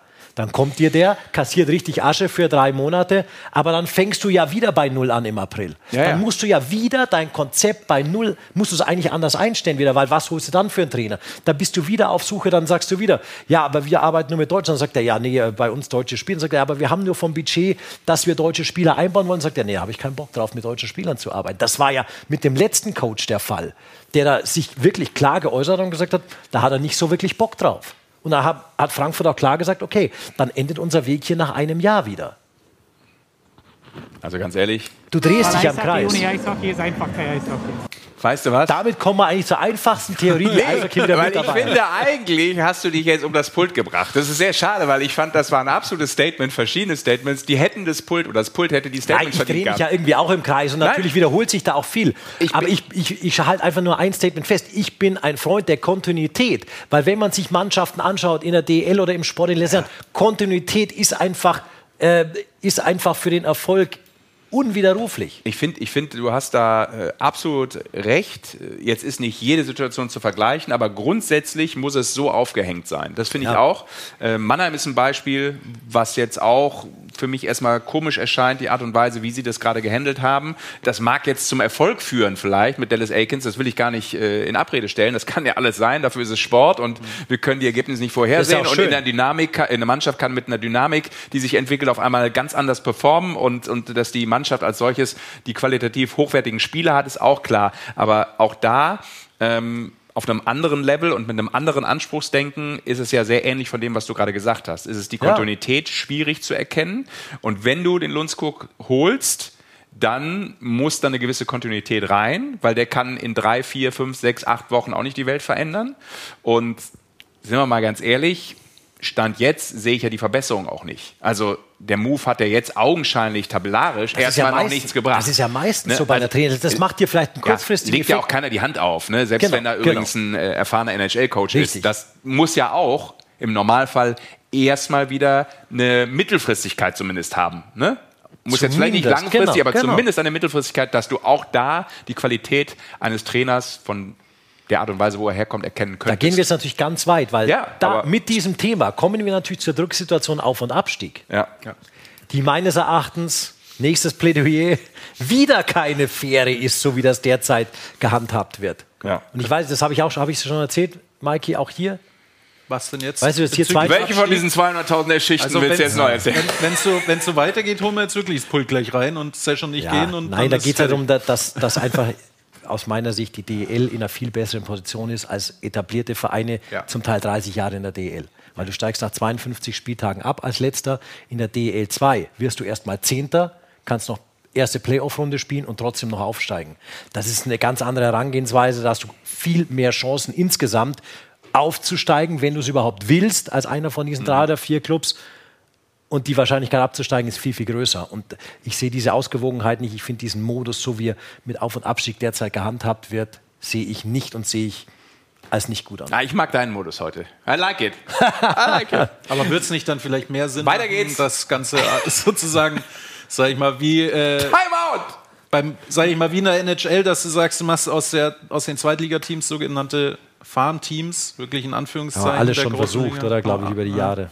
Jahre. Okay, weiter, Entschuldigung. Aber Ja. soll man noch ich hätte gern von meiner Farm übrigens, hätte ich gern noch so eine Avocado, vielleicht aufgeschnitten auf einem Toast serviert, nur mal so ganz nebenbei. Aber wenn wir Frankfurt jetzt äh, kurz das Thema abschließen wollen, Ich wollte wollen das wir nämlich, ja, lass uns abschließen, weil du willst ja auch das happy. Richtige sagen. Ähm, Haben wir da nicht irgendwie Sprachnachrichten auch oder irgendwas bekommen noch? Ich will Nein, wir müssen jetzt auf den neuen Mann kurz noch Ja. eingehen. Das will der Magic wir haben machen. keine Zeit. Weil wir komm, kennen ihn ja. Wir haben alle Zeit der Welt. Wir kennen- wir wenn kennen- wir das wollen. Wir kennen ja den guten Julius auch von Weltmeisterschaften. Ja. Da hat er einige gespielt äh, für, für Tschechien. Äh, Oder war- die Slowakei. Äh, die Slowakei und war in, war in Kladno, äh, weil er in Kladno, In Kladno Tschechien? gerade war. In Tschechien, genau. Das ist der freudsche Fehler. Habe ich schon ein paar heute von, ne? Ja. Der Freud und ich, wir sind echt gute Buddies. Seid ihr gut ja, zusammen? Ja, wir sind gut. Und wo Komm, sind wir Magic, heute in mach weiter. Ja, heute sind wir in Iserlohn. Danke und beste Grüße aus Iserlohn. Ciao, ciao. Aus Iserlohn. Aus Ingolstadt, oder? Wo sind wir jetzt? Wo sind wir jetzt? Was war's? Das ist das Problem, das kannst du nicht nachempfinden, wenn du so ein World Traveler bist wie ich, weißt du? Und eigentlich nie weißt, in welchem Hotel du morgen übernachten wirst. Dann kann das schon mal passieren. Das müsst ihr da draußen auch Das ist wissen. mir klar. So, weiter jetzt. So, jetzt schauen wir uns ein kurzes Sascha Best Chetset Banderman. Schauen wir uns ein kurzes Best-of. Äh, Julius Sudacek, ich lass mal laufen. Neue Torhüter Ähm, der Löwen Frankfurt, genau. falls man es verpasst der, hat. der steht aber scheinbar für große Partys nach Siegen. Ja, der ist, ist äh, Also- schwer, be schwer bekannt. Erstens für gute Saves, die er hier mal zeigt, aber echt auch für Entertainment. Also kann in Frankfurt bei der derzeitigen Stimmung vielleicht nicht schaden, wenn ein bisschen Entertainment dazu kommt. Da sind schon schöne Geschichten dabei. Was hat denn der alles gemacht, Julius Sudacek? Also hier äh, Konfettikanonen ist auch bei uns im Studio hier bekannt. T-Shirts und alles verschenken. Der hat gerudert, der war als äh, Weihnachtsmann mit Schlitten auf dem Eis. Der hat einen Ruderwettbewerb gemacht. Ich glaube, mit dem Fahrrad ist er mal auf dem Eis rumgefahren. Ah, hier mit bisschen Perücke er einen Cheerleader. als Cheerleader, Dancer. Also Entertainment hat er drauf. Ja, da freuen wir uns drauf auf jeden Fall. Also vielleicht kriegt das ja in der kurzen Zeit noch hin, äh, Publikumsliebling zu werden in äh, Frankfurt. Könnte man auf jeden Fall. Oh, guck mal hier. Ist das jetzt. Äh, Hat die Guck mal hier. Von der Regie gegessen. Jetzt wollen sie uns jetzt hier in der Eishockeyshow am 8. Januar, glaube ich, ist richtig, 8. Januar, ja. Ja. wollen sie uns jetzt hier mit dem abgehalfterten, Stollen. stehen gelassenen Stollen von Weihnachten wollen sie uns jetzt hier ab. Guck mal hier. Ja, aber das sieht, das sieht man ja, was für, wie leicht du zu beeinflussen bist, weil du haust das Zeug weg. So Sagt der. Richtige. Da geht's gerade hinten raus wie nach einem guten Chili con Carne. Da muss irgendwas passieren. Es ist, ist total lieb, gemeint, lieber Oxy, aber das Einzige, was ich glaube ich an Süßigkeiten War ein bisschen esse, sauer, äh, auch zu Recht. Ja, das ist ja schon ein bisschen sauer auch zurecht. So, weiter geht's. Was ist los, Magic? Soll ich das bei dir rüberstellen hier? Nee, bitte nicht. Nein. Ist schon Okay. gut unterhaltsam heute eigentlich. Es, ist, äh, es hat lustige so. Phasen. Grüße Ja. an ähm, unseren werten Freund Rick Goldmann. Geht auch ohne dich ganz gut. Wo ist der eigentlich? Ist der im Urlaub? Oder? Äh, der, der war im Urlaub, Der war, wie so viele ja. Menschen, ja. Ja, ja. schön wär's. Ähm, lass uns über die Mannschaften da unten noch sprechen, weil Ja, noch. schlechter als äh, Frankfurt geht es ja Düsseldorf, auch wenn es eigentlich punktgleich äh, nicht so dramatisch aussieht. Aber sie müssen natürlich auch weiter strugglen. Ich glaube, da werden auch einige nervös. Noch nicht so nervös, als dass man da ähm, die Trainerposition verändert hätte. Das halten wir fest, aber Ja, da ist ja Mike Pellegrims dazugekommen in der Co-Trainerposition. Aber ich finde ich find bei Düsseldorf krass, das Verletzungspech ist wirklich unfassbar bei denen. Ich meine, jetzt hast du Veroni auch noch mit Kreuzbandriss raus. Das ist echt, wie, wie hart die erwischt in den letzten eineinhalb Ja. Jahren mit solchen Verletzungen. Drei Kreuzbandrisse, meine ich, einmal Achillessehnenriss. Ähm, dann wie heißt der nachverpflichtete Verteidiger Green, der ist jetzt Luke auch schon, Green. Luke Green ist Der- schon eine Weile raus. also wenn du einen nachverpflichtest für einen Verletzten und der verletzt sich dann auch wieder, dann Spielen oder weißt du, es läuft ja. nicht. Jetzt hast du wenigstens das Erfolgserlebnis von Kyle Kamiski. Für den ja Green auch äh, verpflichtet wurde. Ja, genau. Ich Ja. meine, der hat ja echt eine Leidenszeit hinter sich. Der war ja auch wieder vom Kreuzband alles fit. Dann kamen noch andere Verletzungen dazu in der Aufbauphase.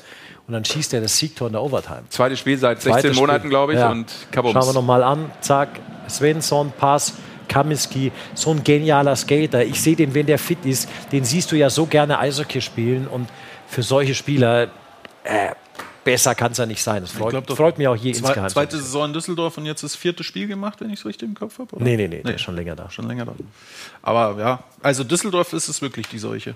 Ja, vor allem, weil du ja, ähm, du hast ja gerade angesprochen, mit Veroni jetzt äh, den zentralen Mann verloren hast Ja. äh, in der Reihe äh, mit, mit ähm, O'Donnell Und wen habe ich vergessen? Agostino. Ja, Agostino, Agostino. logischerweise, der Chichi. auch neu hinzukam, was ja eine Top-Nachverpflichtung war, muss man ja auch sagen, Ja. ähm, den so zu kriegen zu dem Zeitpunkt. Und äh, O'Donnell seit dem Comeback, ich glaube jetzt 18 Spiele, 18, 18 Punkte, Punkte. 18 gemacht. Punkte. Ne? Also pff, hast du auch nicht immer so, dass der Spieler sofort so Ja. funktioniert nach einer Verletzung. Ne? Also jetzt wird die eigentlich. Top-Reihe wieder auseinandergerissen. Genau, Das ja. ist echt bitter.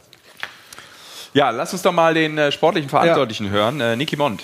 Vorm Spiel von gestern, glaube ich, wenn ich Genau. richtig im Kopf Genau. habe. Abstiegskampf ist ausgerufen, sage ich mal. Und, ähm, aber von Platz 10 bis 14 ist äh, natürlich das ist sehr eng und alles möglich. Also ich glaube, Angst ist ein, ein schlechter Ratgeber. Ähm, wir müssen, sich, müssen uns auf uns konzentrieren und, und Punkte sammeln. Es äh, liegt ja auch nicht nur in unserer Hand. Also jetzt, Iserlohn hat jetzt dreimal in Folge gewonnen. Also es hängt ja auch ein bisschen davon ab, wie, wie unsere Konkurrenten spielen. Aber da wir das nicht beeinflussen können, kümmern wir uns auf unsere Aufgabe und wissen, dass wir schwere Spiele vor der Brust haben, dass wir äh, angespannte Personallage haben und ähm, dass es sehr schwer wird. Aber wir geben alles und äh, wollen weiter punkten. Wird die DEG noch mal auf dem Transfermarkt aktiv werden? Ja, das überlegen wir gerade. Das wird natürlich Sinn machen, weil wir ähm, ja, jetzt keine, keine zwölf Stürmer mehr haben und ähm, auch jetzt nach Stephen McAuley, jetzt auch mit Phil Varone, äh, einen weiteren Center verloren haben und äh, wir natürlich da sehr dünn besetzt sind. Und es wird uns mit Sicherheit helfen, wenn wir noch einen Mittelstürmer dazu bekämen. Ja, okay. Also da wird nochmal eingekauft. Äh, Angst nicht, sagt er, aber durchaus. Ich glaube, als Sportler darfst du keine Angst Schnappatmung. zeigen. Ja, Ja, ja, gut, er spielt ja nicht auf dem. Eis. Ne? Das ist ein bisschen länger her schon. Ja, Von daher muss er sich nichts. darum nicht aber kümmern. Der, der aber weiß ja trotzdem, wie es geht. Genau, er weiß, wie es geht. Umso mehr kann er es natürlich perfekt einschätzen. Auf der anderen Seite, Vorsprung war mal zwölf Punkte, jetzt ist er auf fünf geschmolzen. Es ist trotzdem mal an, anhand von der DEG zu sehen, wir bleiben bei diesem Verletzungspech. Ja, das spielt hier eine große Rolle.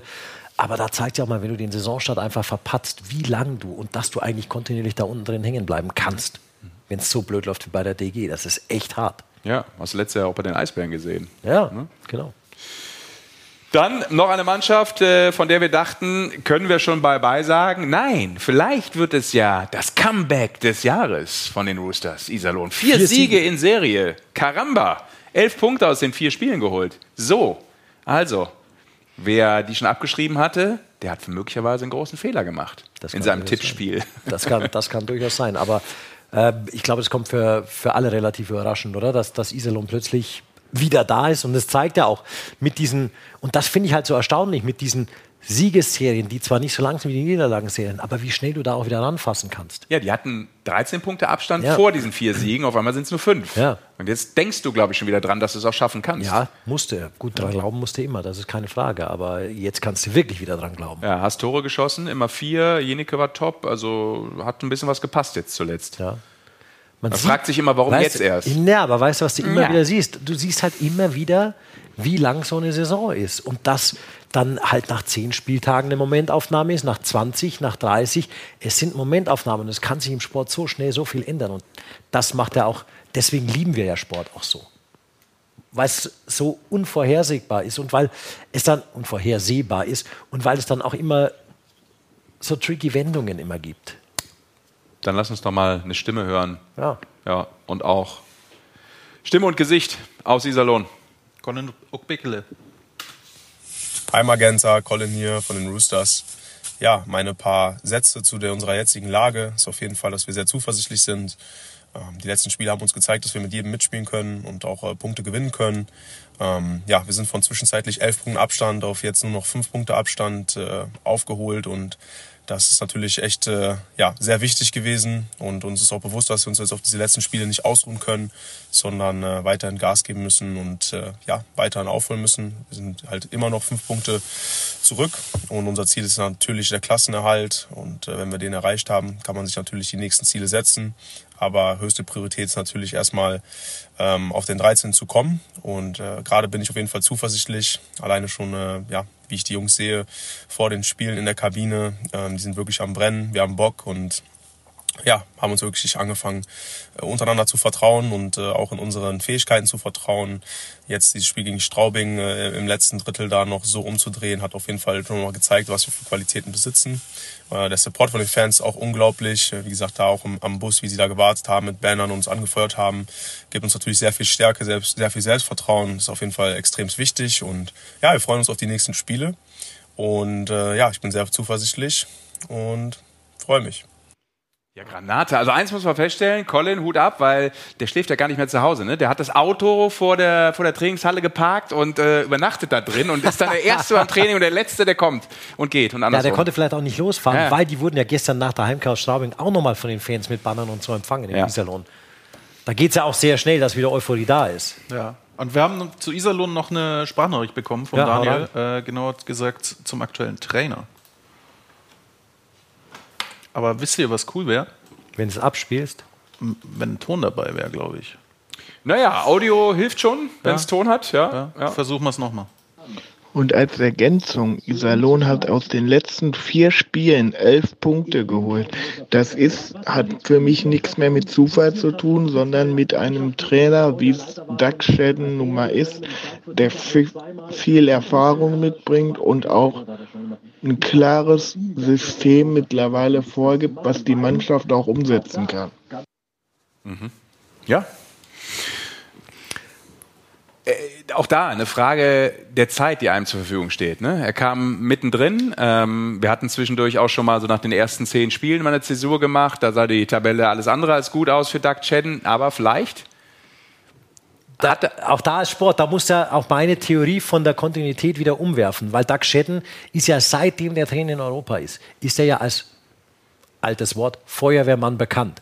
Der kam ja immer irgendwo dazu, wo es nicht gelaufen ist und Doug Shedden hat dann Klassenerhalt geschafft, hat Playoffs noch geschafft. Der ist nie Meister geworden in seiner langen, langen Karriere, aber er war halt immer so der Mann fürs Grobe und der Mann, der eine Mannschaft vielleicht so, ein, so einen gewissen Zeitraum einfach äh, hochhalten kann, vielleicht auch ein bisschen, bisschen, bisschen neuen Wind reinbringen kann. Ja. Das kann er oder das konnte er schon immer. Frage ist, ob es zeitlich noch ausreicht. Wie lange geht's noch? Genau. genau. Genau. Und bei Iserlohn muss er auch sagen, vier Spiele hintereinander, Hut ab, Ja. die zu gewinnen. Wie lange können sie den Pace halten? Die sind ja erstmal die, die hinterherhecheln müssen weiterhin. Also müssen schon noch ein paar Siege folgen. So ist es. Dann äh, wird uns das vor allem natürlich auch im unteren Bereich der Tabelle weiter sehr interessieren und wir werden das thematisieren. Schon am Donnerstag auch. Denn äh, da steht ein spannendes Spiel an. Magic, du hast es kurz hier auf dem Timetable. Denn äh, nebst der Eishockey-Show ja, gibt es natürlich auch weiterhin viel Eishockey-Inhalt bei Magenta Sport. Zum Beispiel eben die Löwen Frankfurt gegen den ERC Ingolstadt. Passt ganz gut ins Thema heute Ja. am Montag. Dieses Spiel am Donnerstag, alleinstehend, exklusiv bei Magenta Sport. Dementsprechend dann sicherlich auch äh, vorneweg äh, interessante Interviews rund um das äh, Bestimmt. Thema äh, Franz David Fritzmeier als äh, aktueller Headcoach äh, seiner eigenen Mannschaft, äh, möchte ich meinen. Und äh, Franz David Filzmer habe ich auch schon lange nicht mehr gehört. ist So. doch sein Name. Ja, ich weiß aber. Grüße gehen raus. Also alles Gute wünschen wir auf jeden Fall. Wir sehen das ja ganz neutral und sportlich und Ja. äh, wollen natürlich, äh, dass äh, jede Mannschaft gewinnt. Aber am Ende ähm, muss es irgendwie wohl eine nicht packen. Aber es heißt ja auch noch nichts. Man weiß ja nicht, wie das in der Liga darunter läuft. Von daher alles gut. So, dann äh, machen wir jetzt noch mal einen harten Cut, möchte ich meinen, Basti. Du hast es natürlich logischerweise auch mitbekommen.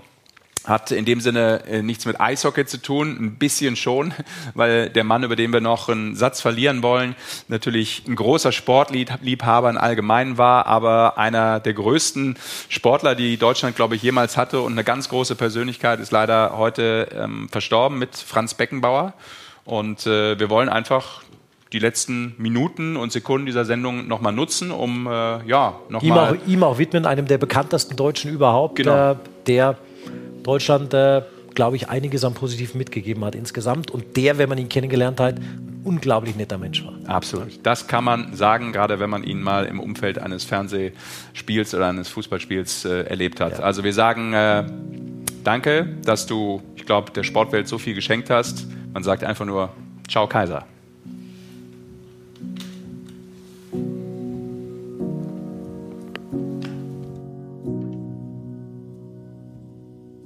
Alle Spiele der deutschen Eishockeyliga live, nur bei Magenta Sport.